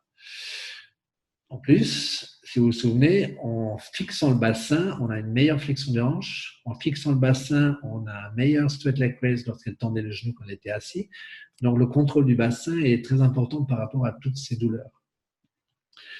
L'élévation passive de la hanche, vous vous souvenez, elle avait une flexion active de 70 degrés, douloureuse, avec tension de blocage. En passif, vous vous souvenez, on était en flexion à 120 degrés, avec une douleur inguinale. On avait une rotation à droite, euh, une rotation à 80 degrés de flexion de 5 degrés avec la douleur inguinale. Euh, c'est ce qu'on avait au niveau euh, de la hanche. la preuve clinique, comment on peut confirmer cette idée donc l'idée qu'on a actuellement, c'est qu'elle a un mauvais contrôle de rotation au niveau lombaire qui va inhiber son psoas. Le, disons un muscle, un muscle quelque part est stupide. Un muscle part de quelque part et s'insère quelque part. Il a besoin d'un point fixe et d'un point mobile. Euh, si on bouge la hanche et que le point de départ, qui est la lombaire, n'est pas fixe, il y a tout qui part en, en vrille. Euh, il faudrait pouvoir avoir un point fixe au niveau lombaire pour pouvoir activer le psoas de manière correcte. Donc, le point d'ancrage au niveau lombaire n'est pas fixe, on bouge la hanche et le psoas s'y tire sur les deux, les deux côtés. Et c'est ce qu'on peut constater chez Estelle. La preuve clinique, comment on peut y arriver? Euh, Simplement par le traitement. on va traiter cette patiente. En traitant cette patiente, on va pouvoir voir, si vraiment le choix et les, les réflexions qu'on a eues, les hypothèses qu'on a émises sont correctes mais surtout la preuve clinique, c'est la réévaluation. Est-ce que l'aura ira mieux par rapport à cette prise en charge au niveau de lombaire et au niveau de la hanche? Le traitement, il, consiste en quoi? Le traitement, il a été basé sur plusieurs éléments. Donc, une amélioration du contrôle de la dysfonction mouvement en rotation lombaire. Donc, on a cherché à activer son transverse, on a cherché à activer euh, sa musculature, au niveau en position statique et en position fonctionnelle. Donc aussi dans le geste technique au niveau de la rotation gauche, flexion latérale gauche, en, disons, en cherchant à contrôler son bassin. On a d'abord commencé en position couchée. On a, on a, comme c'est un problème de rotation, le but, c'est pas de vous montrer des techniques, c'était de vous présenter, disons, le cas et de voir jusqu'où on peut arriver en traitant ce genre de patient. Mais on a traité cette patiente en couche dorsale, en couche latérale pour les rotations. Après, on l'a traité debout et en position fonctionnelle. Euh, on va aussi améliorer la mobilisation thoracique en rotation gauche. Euh, on sait très bien que les mouvements ils se produisent là où il y a moins de résistance. C'est-à-dire que si on ne cible pas la rotation euh, gauche au niveau thoracique pour améliorer son problème, lorsque quelqu'un tourne de manière naturelle, ça va toujours tourner là où il y a moins de résistance. Comme elle tourne très bien, on va dire de trop au niveau lombaire, lorsqu'elle va faire des mouvements en rotation gauche, ça va toujours tourner au niveau lombaire et ça ne va jamais rien améliorer au niveau thoracique. Donc l'idée, c'est de bloquer la lombaire pour améliorer la rotation thoracique un des exercices qu'elle devait faire, c'était assise, les jambes fléchies, donc pour bloquer la lombaire, et simplement faire des rotations répétées du côté gauche. Euh, ce qui a amélioré énormément sa, douleur au niveau lombaire. L'amélioration de la mobilité de la hanche, qui est effective, mais surtout en rotation interne et adduction, pas vraiment au niveau de la flexion, parce que la flexion s'est améliorée, entre guillemets, toute seule en améliorant le contrôle au niveau lombaire mais elle avait réellement encore une limitation au niveau de la rotation interne et de l'adduction. Là, on a utilisé des techniques passives pour pouvoir améliorer cette rotation interne et l'adduction. Comme je disais, en ce qui concerne la flexion, on n'a rien fait au niveau passif. Et c'est clair, on a aussi, disons, traité son neurodynamique. Euh, son neurodynamique s'est amélioré en partie de manière spontanée en améliorant le contrôle de sa lombaire. Et on lui a donné aussi tout ce qu'on appelle des techniques de sliders, donc de mouvement du système nerveux pour améliorer son straight leg raise, donc sa mobilité du nerf sciatique. Euh, voilà, ça c'était plus ou moins le traitement. Disons, j'ai cherché avec Estelle à vous montrer un peu, disons, jusqu'où on peut aller par rapport à un management vraiment neuromusculo-squelettrique. Euh, chez Laura, qui au départ a été jugée comme un problème lombaire, comme un problème de pubalgie, qui a été traité passivement au niveau lombaire, qui a été traité passivement au niveau du pubis, mais aussi de la hanche passivement sans résultat, on peut voir, disons là, un cas vraiment neuro, euh, neuromusculo-squelettique. On a un problème au niveau musculaire, on a un problème au niveau articulaire et on a un problème au niveau neurodynamique. Euh, basé sur ces quatre éléments, euh, aujourd'hui, euh, Laura n'a plus de douleur au niveau lombaire, en rotation gauche et flexion latérale à gauche et disons le contrôle euh, du euh, bassin par rapport à la flexion des hanches n'est pas encore euh, optimal. On a plus ou moins une, amélioration de douleur de plus ou moins 50% au niveau de la douleur de la flexion des hanches. Et flexion des hanches active aujourd'hui qui en coucher dorsal qui tourne entre 115 degrés. Au départ, on était à 70. En assis, elle a une flexion lombaire de plus ou moins 115 degrés, 120 degrés en contrôlant elle-même. Euh, tout ce qui est passif, comme vous vous souvenez, elle a une excellente flexion des hanches.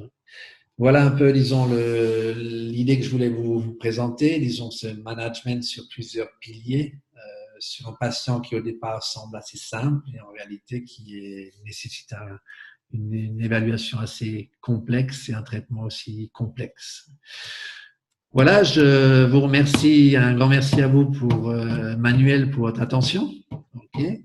Euh, j'espère que, disons, j'ai réussi à vous montrer un peu que l'approche peut être euh, faite sur différents piliers euh, et que c'est pas toujours que le Maitland, c'est pas toujours que du passif. On utilise simplement ce qui est nécessaire. Comme je le disais, ce qui est important, c'est l'examen. Ce qui est important, c'est la réévaluation. Les techniques qu'on utilise, elles doivent être bien choisies. Et comme je dis très souvent, il n'y a pas de mauvaises techniques, il n'y a pas de bonnes techniques, il n'y a pas de bons exercices, il n'y a pas de mauvais exercices il n'y a que des techniques et des exercices qui sont adaptés à la situation actuelle du patient. Il faut simplement savoir reconnaître les origines des symptômes. Voilà, euh, je voulais terminer avec ça. Euh, je suis tout à vous pour les questions éventuelles. Merci. Voilà. Merci beaucoup, Robert. Merci beaucoup. Euh, super. Alors, il y a déjà il y a eu quelques questions. Je ne sais pas si tu avais un œil qui était tourné vers, euh, les participants, enfin les, le conversé et les questions. Euh, j'ai pas vu. C'est très bien parce que du coup, il y a eu quelques, quelques questions qu'on puis il y a au niveau du conversé aussi pas mal. Déjà, pour démarrer ça, bah, je voulais te, encore une fois te remercier pour le temps que tu as passé et ce que tu as proposé. C'est vraiment intéressant parce que je trouve que ça permet d'avoir une vision, euh, une vision assez, euh, comment dirais-je, transversale du, concept. Euh, alors, j'ai quelques questions qui sont arrivées, qui sont un petit peu dans, l'ordre. Alors, j'ai essayé de les classer. Donc, déjà, une première question qui est pas mal, je pense, de Karine, qui, qui demande pourquoi on parle de concept, entre guillemets, Maitland. Pourquoi le, nom concept? Alors, c'est un concept parce que c'est pas, euh, c'est pas une technique, euh, c'est une manière de raisonner. On pourrait dire que le, euh, deuxième titre du, concept maintenant, c'est le raisonnement clinique. Aujourd'hui, on est en train de, changer aussi un peu le titre de la, formation. On veut parler simplement de management neuromusculo-squelettrique. Euh, on essaye, disons, par le biais de cette formation, de vous faire raisonner, de vous donner les, les éléments nécessaires pour arriver tout seul à poser entre guillemets un diagnostic fonctionnel et à choisir vous-même les armes.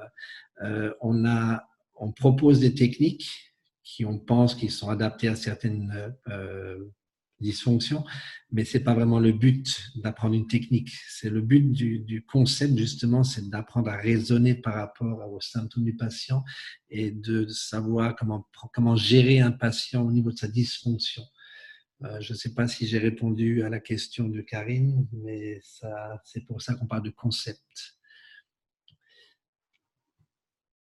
Ouais. Pardon, excuse-moi, euh, j'ai mon micro. Ouais, et alors j'ai eu plusieurs questions qui sont revenues euh, par, rapport au, par rapport aux notions de douleur. Euh, est-ce que dans le concept de méthode sont abordées les, les, douleurs chroniques? Oui, tout à fait. Et la notion de douleur nociplastique et voilà, le phénomène de sensibilisation à la douleur. Alors, je l'ai disons, je l'ai abordé très rapidement parce que ce n'était pas le but de cette présentation-là. Mais effectivement, les, cours sont divisés en quatre piliers, comme je vous disais au départ, niveau 1, niveau 2A, 2B, 3. Et disons, on part, on, démarre la formation avec ce qui est nociceptif périphérique. Parce qu'on pense que tout patient, au départ, est, présente une dysfonction nociceptive périphérique qui peut évoluer, entre guillemets, ce qu'on appelle chronique ou nociplastie, et c'est l'argument qui est principalement traité dans le troisième cours et on parle effectivement énormément de cette nociplastie, donc douleur chronique, de fibromyalgie, etc., de cette gestion-là, de tout ce qui est ce qu'on appelle aussi processing à un moment donné. Mais tout à fait, euh, ce n'était pas le cas de l'AORA, euh, mais euh, disons, c'est de la formation et un, un, gros chapitre sur ça aussi. Euh, ok, euh, je regardais juste encore pour rester dans les, dans les questions avant de, parce qu'il y a quelques questions précises sur ce cas, pour revenir sur des questions qui sont plus propres au concept. tu utilisé le terme démonstration fonctionnelle, j'ai une demande sur est-ce que tu pourrais définir ce terme? Alors, la démonstration fonctionnelle, essayer d'expliquer ça en théorie, c'est un peu difficile, mais on va essayer. On demande aux patients d'effectuer le geste de la vie quotidienne qui lui provoque des douleurs. Alors, on va prendre un exemple euh, peut-être assez simple. Je suis dans ma voiture et je veux prendre mon sac qui est sur le siège arrière. C'est-à-dire, je vais me tourner avec mon tronc, avec ma cervicale, je vais placer mon épaule au-dessus du siège, je vais faire une extension du coude. Et lorsque je prends mon sac qui est sur le siège arrière, euh, la douleur au niveau de mon épaule apparaît. Donc, on a sur ce geste fonctionnel une douleur au niveau de l'épaule. On pourrait se dire, OK, c'est l'épaule et on part sur l'épaule. Euh, le test de démonstration fonctionnelle, c'est un test qui nous permet de faire un premier, entre guillemets, euh, un premier choix sur la structure qu'on va évaluer. C'est-à-dire qu'on va demander à ce patient de se mettre dans cette position, de simuler la position de prendre son sac sur la siège arrière de la voiture on va essayer de fixer tout ce qu'on peut fixer, c'est-à-dire son épaule, son thorax, son cervical, et on va bouger simplement une de ces structures. On va bouger simplement la cervicale et voir si la, douleur au niveau de l'épaule change. Par rapport, si ça ne change pas, on va commencer à se dire, tiens, la, composante cervicale n'est pas vraiment importante par rapport aux symptômes. On va bouger la dorsale, euh, et peut-être que la dorsale va changer les symptômes au niveau de l'épaule. Donc, on va se dire, tiens, l'hypothèse numéro un, c'est peut-être au niveau de l'origine des symptômes, la dorsale.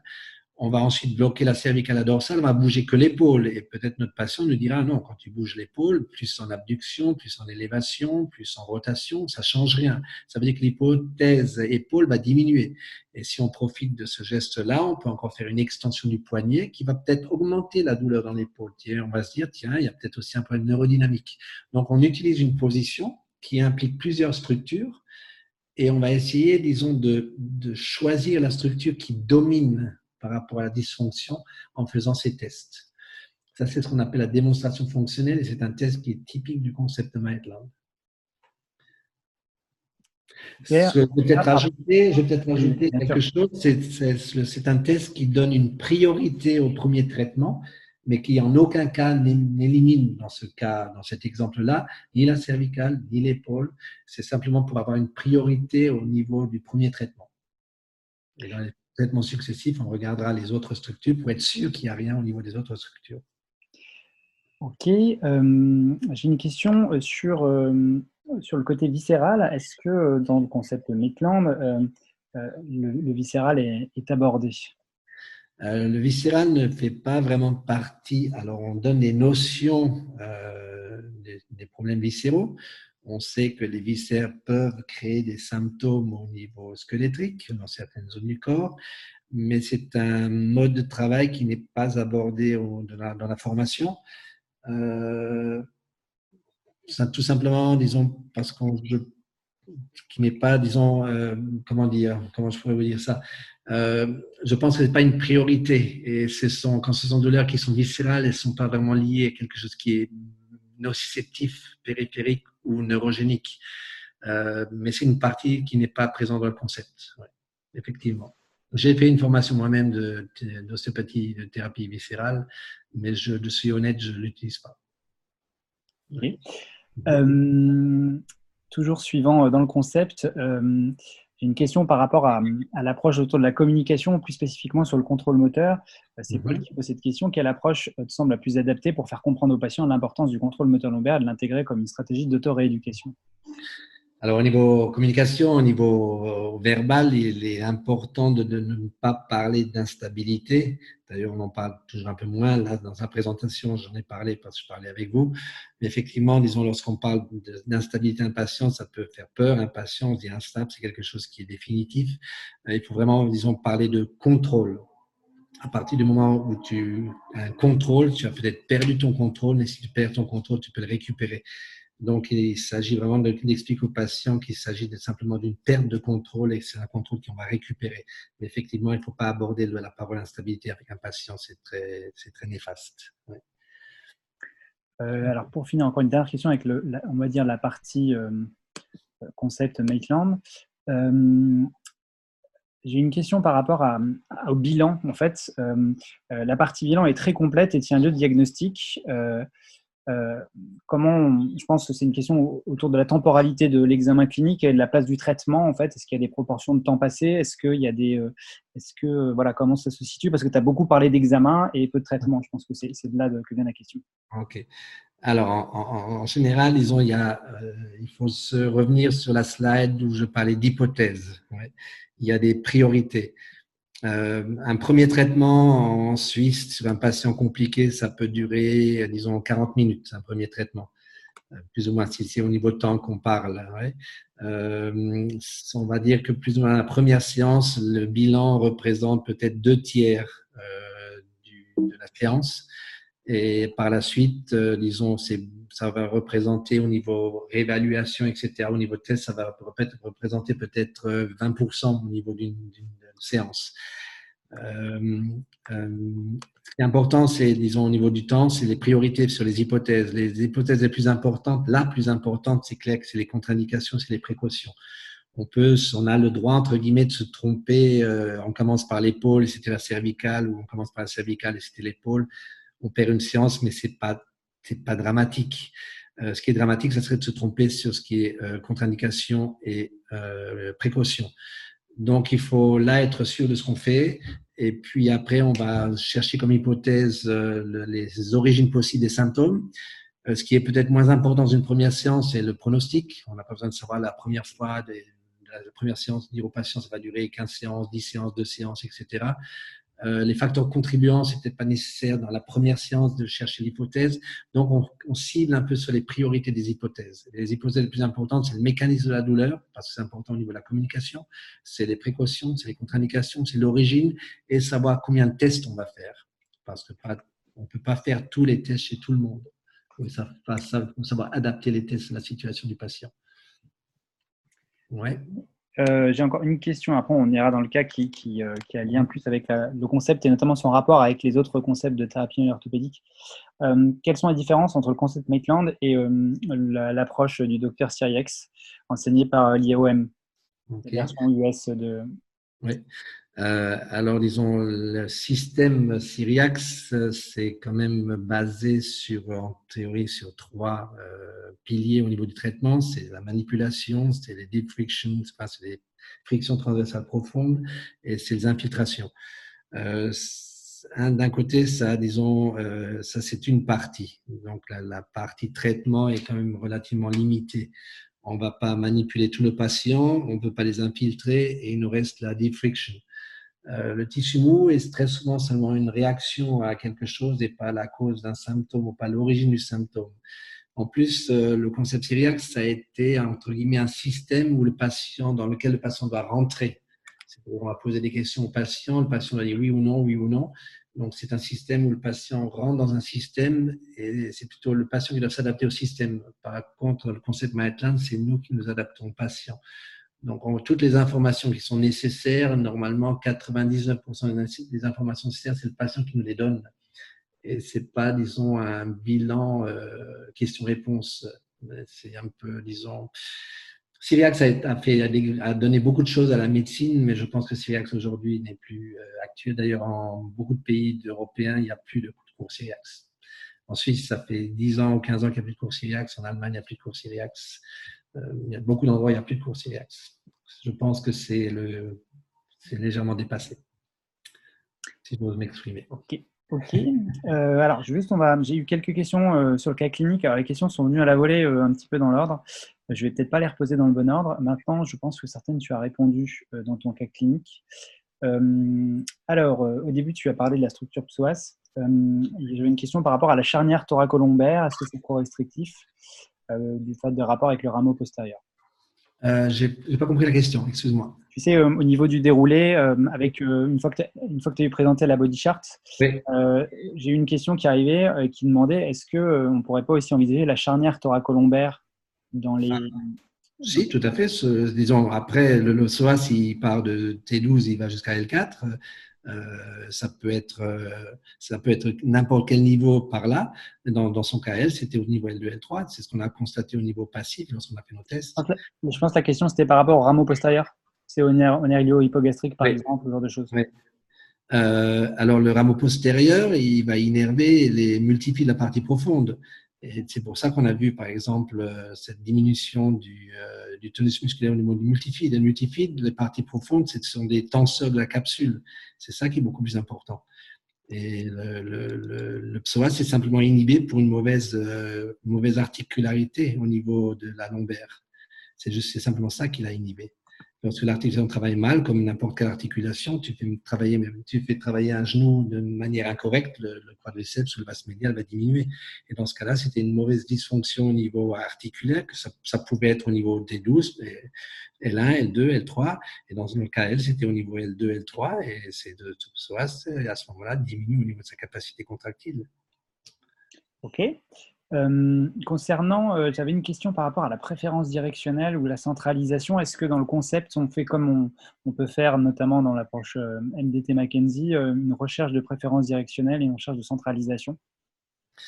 Le concept de centralisation à douleur est, toujours excellent. Après, disons, dans le concept Maitland, ce qu'on va chercher, on va chercher à, entre guillemets, à aller dans la direction de la douleur. Donc, on va tous les, tous les traitements, lorsqu'ils ne sont pas pour les patients qu'on va appeler maintenant, entre guillemets, aigus, ce qu'on appelle nous les patients sévères ou irritables, ce sont toutes des techniques où on va chercher, disons, la, la, la, direction la plus euh, dysfonctionnelle ou la plus douloureuse. Pour donner un exemple très simple, si tu as un joueur de tennis qui a mal à l'épaule quand il serre, on va, qui n'est pas irritable, on va mettre euh, le patient, par exemple, en couche ventrale dorsale avec son bras dans la position du service. Et c'est là qu'on va chercher le mouvement ou la direction la plus limitée ou la plus douloureuse. Donc, on va toujours chercher, euh, on va se mettre dans les conditions de la dysfonction et c'est là qu'on va chercher. C'est inutile de traiter une épaule si j'ai un joueur de tennis qui a mal quand il sert lorsqu'il est couché sur le dos avec les bras le long du corps. Ok. Euh, alors, euh, que je fasse le tour.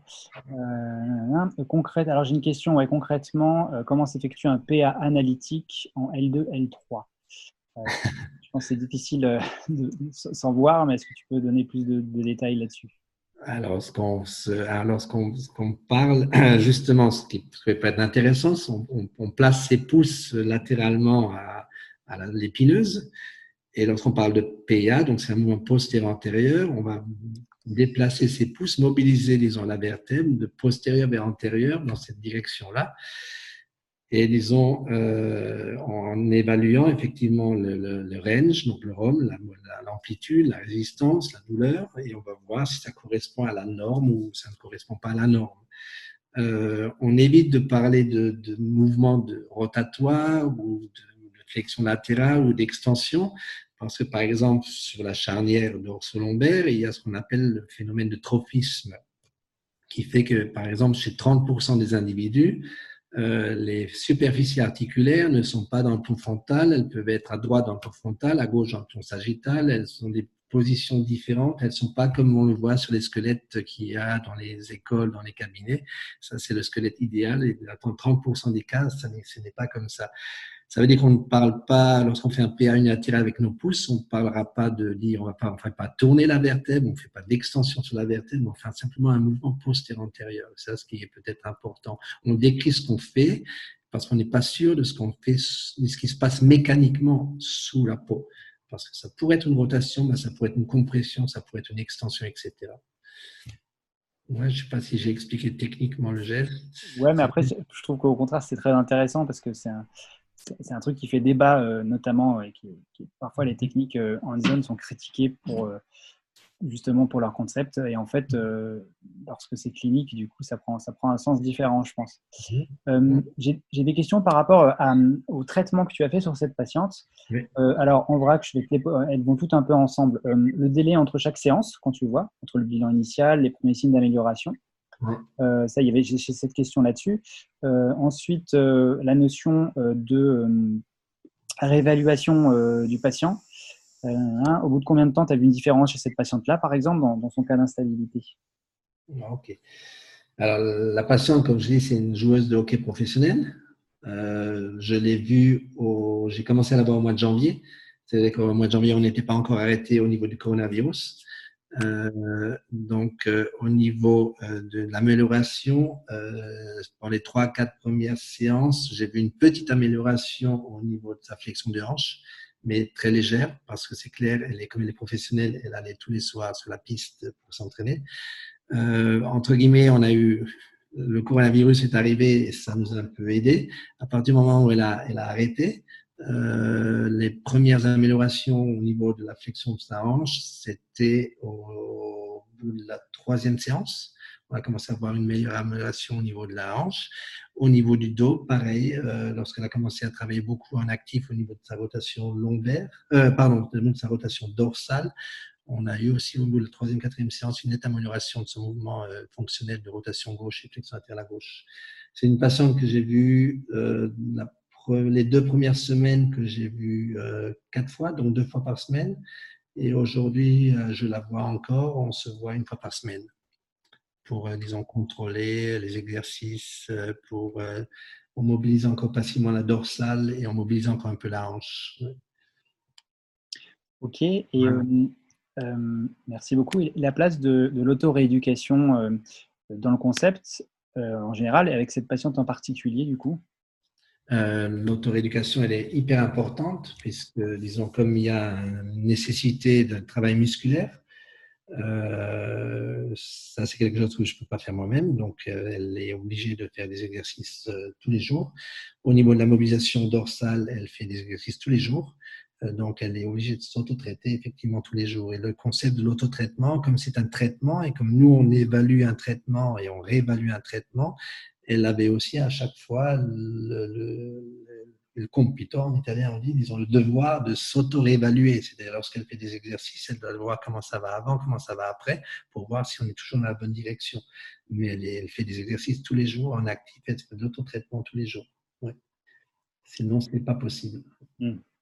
Euh, j'ai une dernière petite question technique, et après il y aura une, autre question sur. Euh, de Margot qui demande ça. Quand il y a une différence entre euh, les tests actifs et passifs, on peut supposer qu'il y a un souci musculaire ou d'instabilité.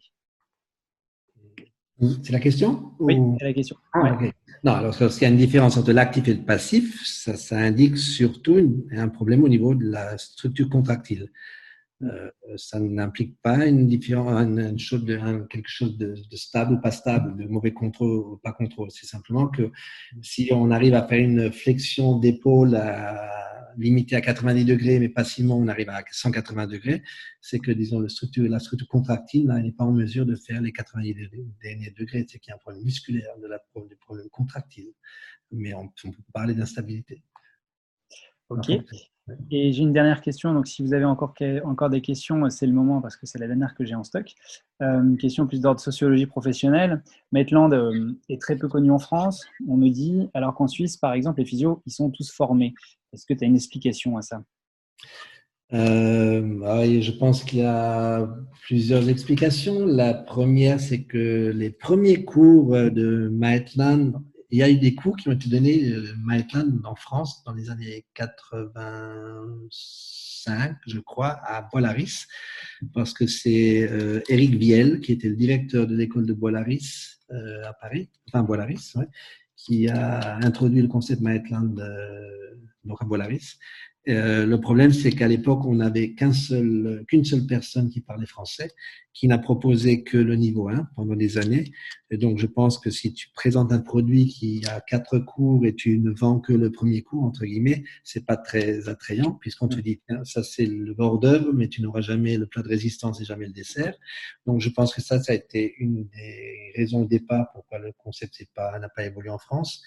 Euh, par la suite, maintenant, on est plusieurs, ça commence à venir. Mais surtout aussi, je pense que c'est aussi, euh, comme c'est un concept anglo-saxon, tout, tout, était en allemand, en anglais, on a donc des problèmes de langue. Euh, et je crois qu'en France, il y a quand même des gens qui, qui tiennent beaucoup à leur concept et qui ne voient pas toujours d'un bon oeil quelque chose qui vient de l'extérieur.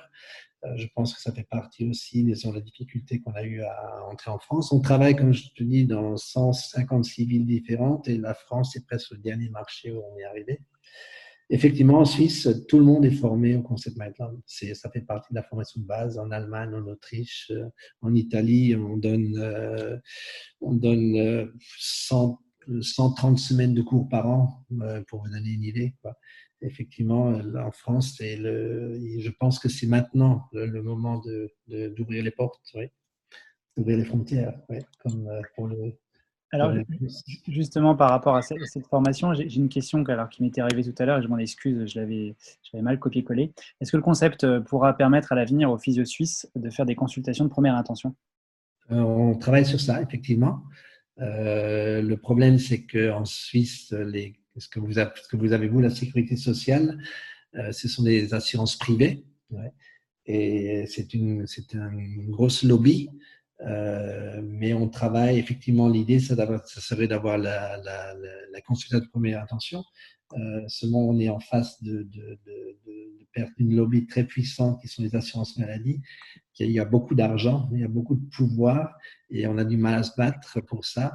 Mais dans la réalité, pratique, euh, je, peut, je peux vous dire que plus ou moins 35 à 40% de nos patients viennent d'abord chez le physio, chez le kiné et après vont chez le médecin se faire une prescription.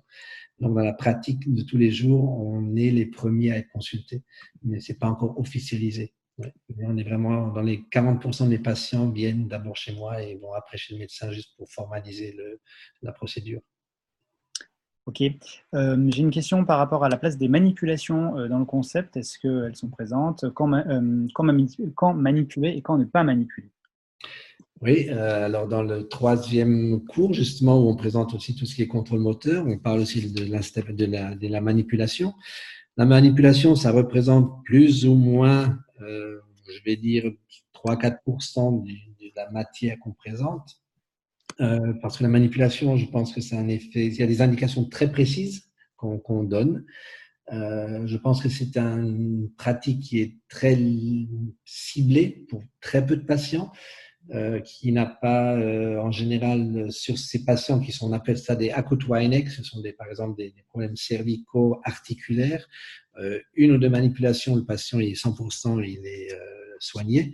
Mais pour beaucoup, beaucoup d'autres pathologies, euh, la manipulation a un effet, euh, je vais dire, à court terme, euh, n'a pas d'effet de, de, résolution du problème à long terme.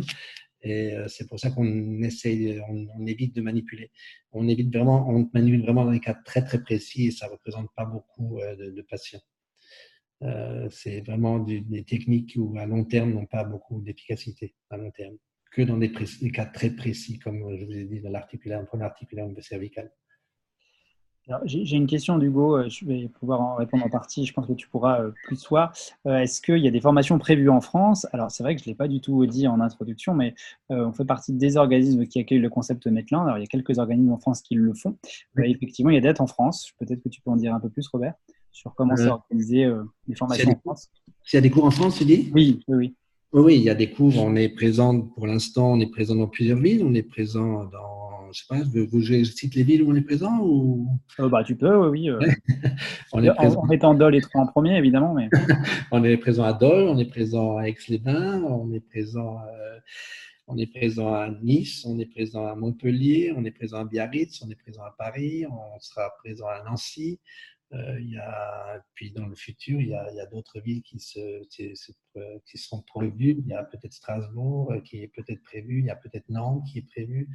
Mais ils ont les, premières villes que je vous ai citées, ça c'est déjà tout est fixe et planifié. Oui. Donc, euh, Dole, euh, euh, Aix, Troyes, effectivement, donc Nice, Montpellier, Paris, tout ça, ça existe déjà depuis plusieurs années. J'ai une, ouais, une remarque sur Bruxelles aussi. hein. En Suisse, il y a aussi des, des cursus. En, les- en Belgique, voilà. Oui, en Belgique, on est présent à Bruxelles. Ah, oui. ouais. Pour les francophones, tu dis Oui. Oui, oui, je pense. hein, c'est Les Muriel. francophones, il y a Bruxelles et en Suisse, il y a Lausanne, enfin à côté de Lausanne-Lutry pour les francophones. Euh, ok. euh, J'ai alors juste des questions qui reviennent euh, sur, sur le cas. Quels sont les signes typiques pour connaître une instabilité? Ah, ok. Alors, ce En version sont- courte, je pense. Tu peux, tu peux c'est un, long, on peut parler des heures de ça, mais disons pour aller, disons, aller dans le concret, on peut dire que c'est ce qu'on appelle, il n'y a pas vraiment de, ce sont des patients qui peuvent faire certaines choses et ça se passe très bien, et le jour d'après, ils vont faire exactement les mêmes choses et ça va se passer très mal, donc il n'y a pas un effet de cause à effet euh, à chaque fois. Euh, C'est un, geste donc qui va euh, provoquer certaines douleurs et le même geste deux trois jours après ne provoquera aucune douleur. Donc on va se dire tiens euh, il y a quelque chose peut-être dans une bonne position aujourd'hui, dans une mauvaise position demain. Ce sont des gens en général qui ont peur de bouger parce que comme euh, on ne sait pas comme ça va ça va faire mal, ça va pas faire mal. Le fait de ne pas savoir quand ça fait mal, on a un peu plus peur de bouger. Par exemple, si j'ai une flexion du coude euh, qui est bloquée à 90 degrés parce qu'elle est douloureuse, je sais que si je m'arrête à 89 degrés, théoriquement, j'aurai pas mal. Donc, je serai, je sais je m'arrête là, j'ai pas mal. Dans une instabilité en général, on ne sait pas quand la douleur euh, intervient. Donc, on est beaucoup plus prudent. Donc, cette notion d'appréhension fait partie euh, de l'instabilité. Euh, ce sont des gens, par exemple, qui peuvent, euh, ils vont faire une activité sportive très intense, où ils ont une charge musculaire, ils vont con- contracter leur, leur musculature, ils vont aller au fitness, ils vont jouer au squash, et peut-être banalement, en buvant après le squash leur Coca-Cola, en levant la tête, ils vont peut-être avoir des vertiges et, et avoir un problème cervical en faisant un simple mouvement rapide, pas prévu, pas contrôlé, alors qu'ils ont joué au squash pendant deux heures. Il y a cette inconstance entre euh, les- mouvements et les réactions qui est très typique. Ouais. C'est des patients aussi qui vont parfois, euh, ils viennent chez nous complètement, euh, on va dire, bloqués, douloureux, et en une séance, on les guérit à 100%, et donc quand le résultat est trop rapide, et peut-être que deux, trois jours après, ils retournent à l'état qu'ils étaient deux, trois jours avant. Donc des résultats trop rapides aussi, ça va dans ce sens-là. Ok. euh, Est-ce que le concept Maitland est reconnu par LifeFont Oui, tout à fait, tout à fait. Le, Ma- à Maitland est le cofondateur de l'iPhone. Et pour avoir le, je pense que la question aussi, c'est pour avoir le diplôme iFont, euh, il me semble qu'il faut, en tout cas en France, il faut, il faut rajouter des heures. Ça, je pense que ça Oui, dépend. en France, alors maintenant, alors honnêtement, pour être très précis sur cette réponse-là, en, en France, je ne pourrais pas, mais ça, oui, c'est pas, ça ne suffit pas pour être OMT. Ouais.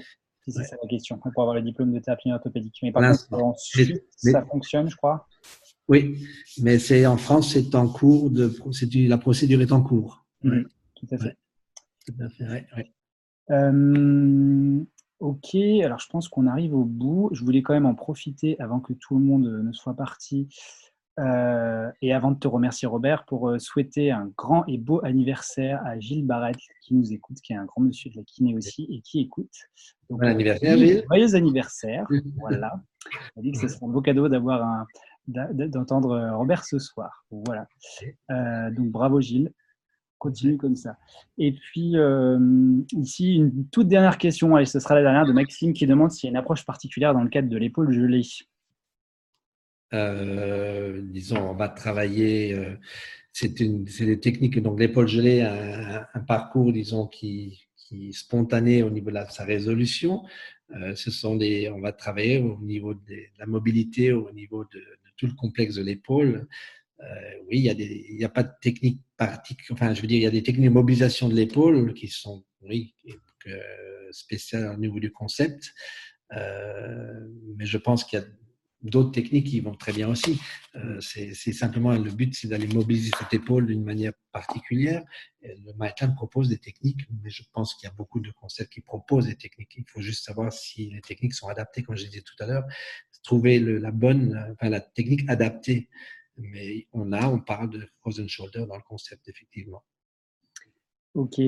Eh bien, merci beaucoup. Je pense qu'on va s'arrêter là. Merci vraiment du temps que tu auras pris, Robert. Euh, c'est dommage, on n'aura pas pu euh, voir euh, ton, ton, joli visage bien bronzé. Effectivement. tu as toujours bonne mine et tu fais toujours 35 ans de moins que ton âge. Voilà. en tout cas, merci beaucoup. C'était super. Pour répondre à certaines questions, je vais essayer de, de, mettre, de mettre ce webinaire en ligne. Enfin, on va en rediscuter avec Robert, mais je vais essayer de le remettre en ligne en vidéo si vous voulez le réécouter vous le partagez, je, le mettrai en, en ligne. Est-ce que tu veux rajouter quelque chose, mon cher Robert? Non, je vous souhaite à tous une très belle soirée, un très bon week-end et que vous en sortiez très vite et que qu'on puisse se revoir très bientôt. Et, euh, physiquement, ouais, mm. qu'on puisse se toucher. Ouais. Et euh, juste une petite question pour curiosité, je ne sais pas si les gens sont au courant, la situation euh, en Suisse actuellement, là, tu m'as dit qu'il n'y avait pas de confinement par chez vous. Alors nous, on n'a jamais été confinés, on n'a jamais porté de masque, c'est pas obligatoire. Mm. Euh, au niveau du cabinet, selon les patients, on peut choisir, mais dans la rue, on est toujours sorti. Bon, on est, on est limité à 6 par table dans les restaurants, mais on n'a jamais porté de masque et on n'a jamais été confiné et on n'a pas plus de malades qu'ailleurs, mais peut-être que les Suisses sont un peu plus disciplinés, je ne sais pas, mais c'est ce qu'on dit. Ouais. Mais on n'a on pas de règles très strictes. Il y a juste les personnes euh, au-delà de 65 ans qui pouvaient faire le couple le matin à certaines heures. Mais sinon, ça se passe relativement bien. Et, j'ai une question de Nicolas Leroy, euh, du coup. Euh. Bonjour Nicolas. Qu'est-ce qu'il peut faire pendant le confinement, du coup? Oui, j'ai coupé un peu, oui. Un peu. Un peu quand même. Un peu, oui, oui, oui un peu. le voir, Ça marche. Bon, en tout cas, merci beaucoup. Merci à tous, merci à tous, à tous et à tous merci pour votre soutien. Et à très euh, bientôt. Et puis à très bientôt. Ok. Et bon courage. À bientôt. Au revoir tout le monde. Au revoir tout le monde.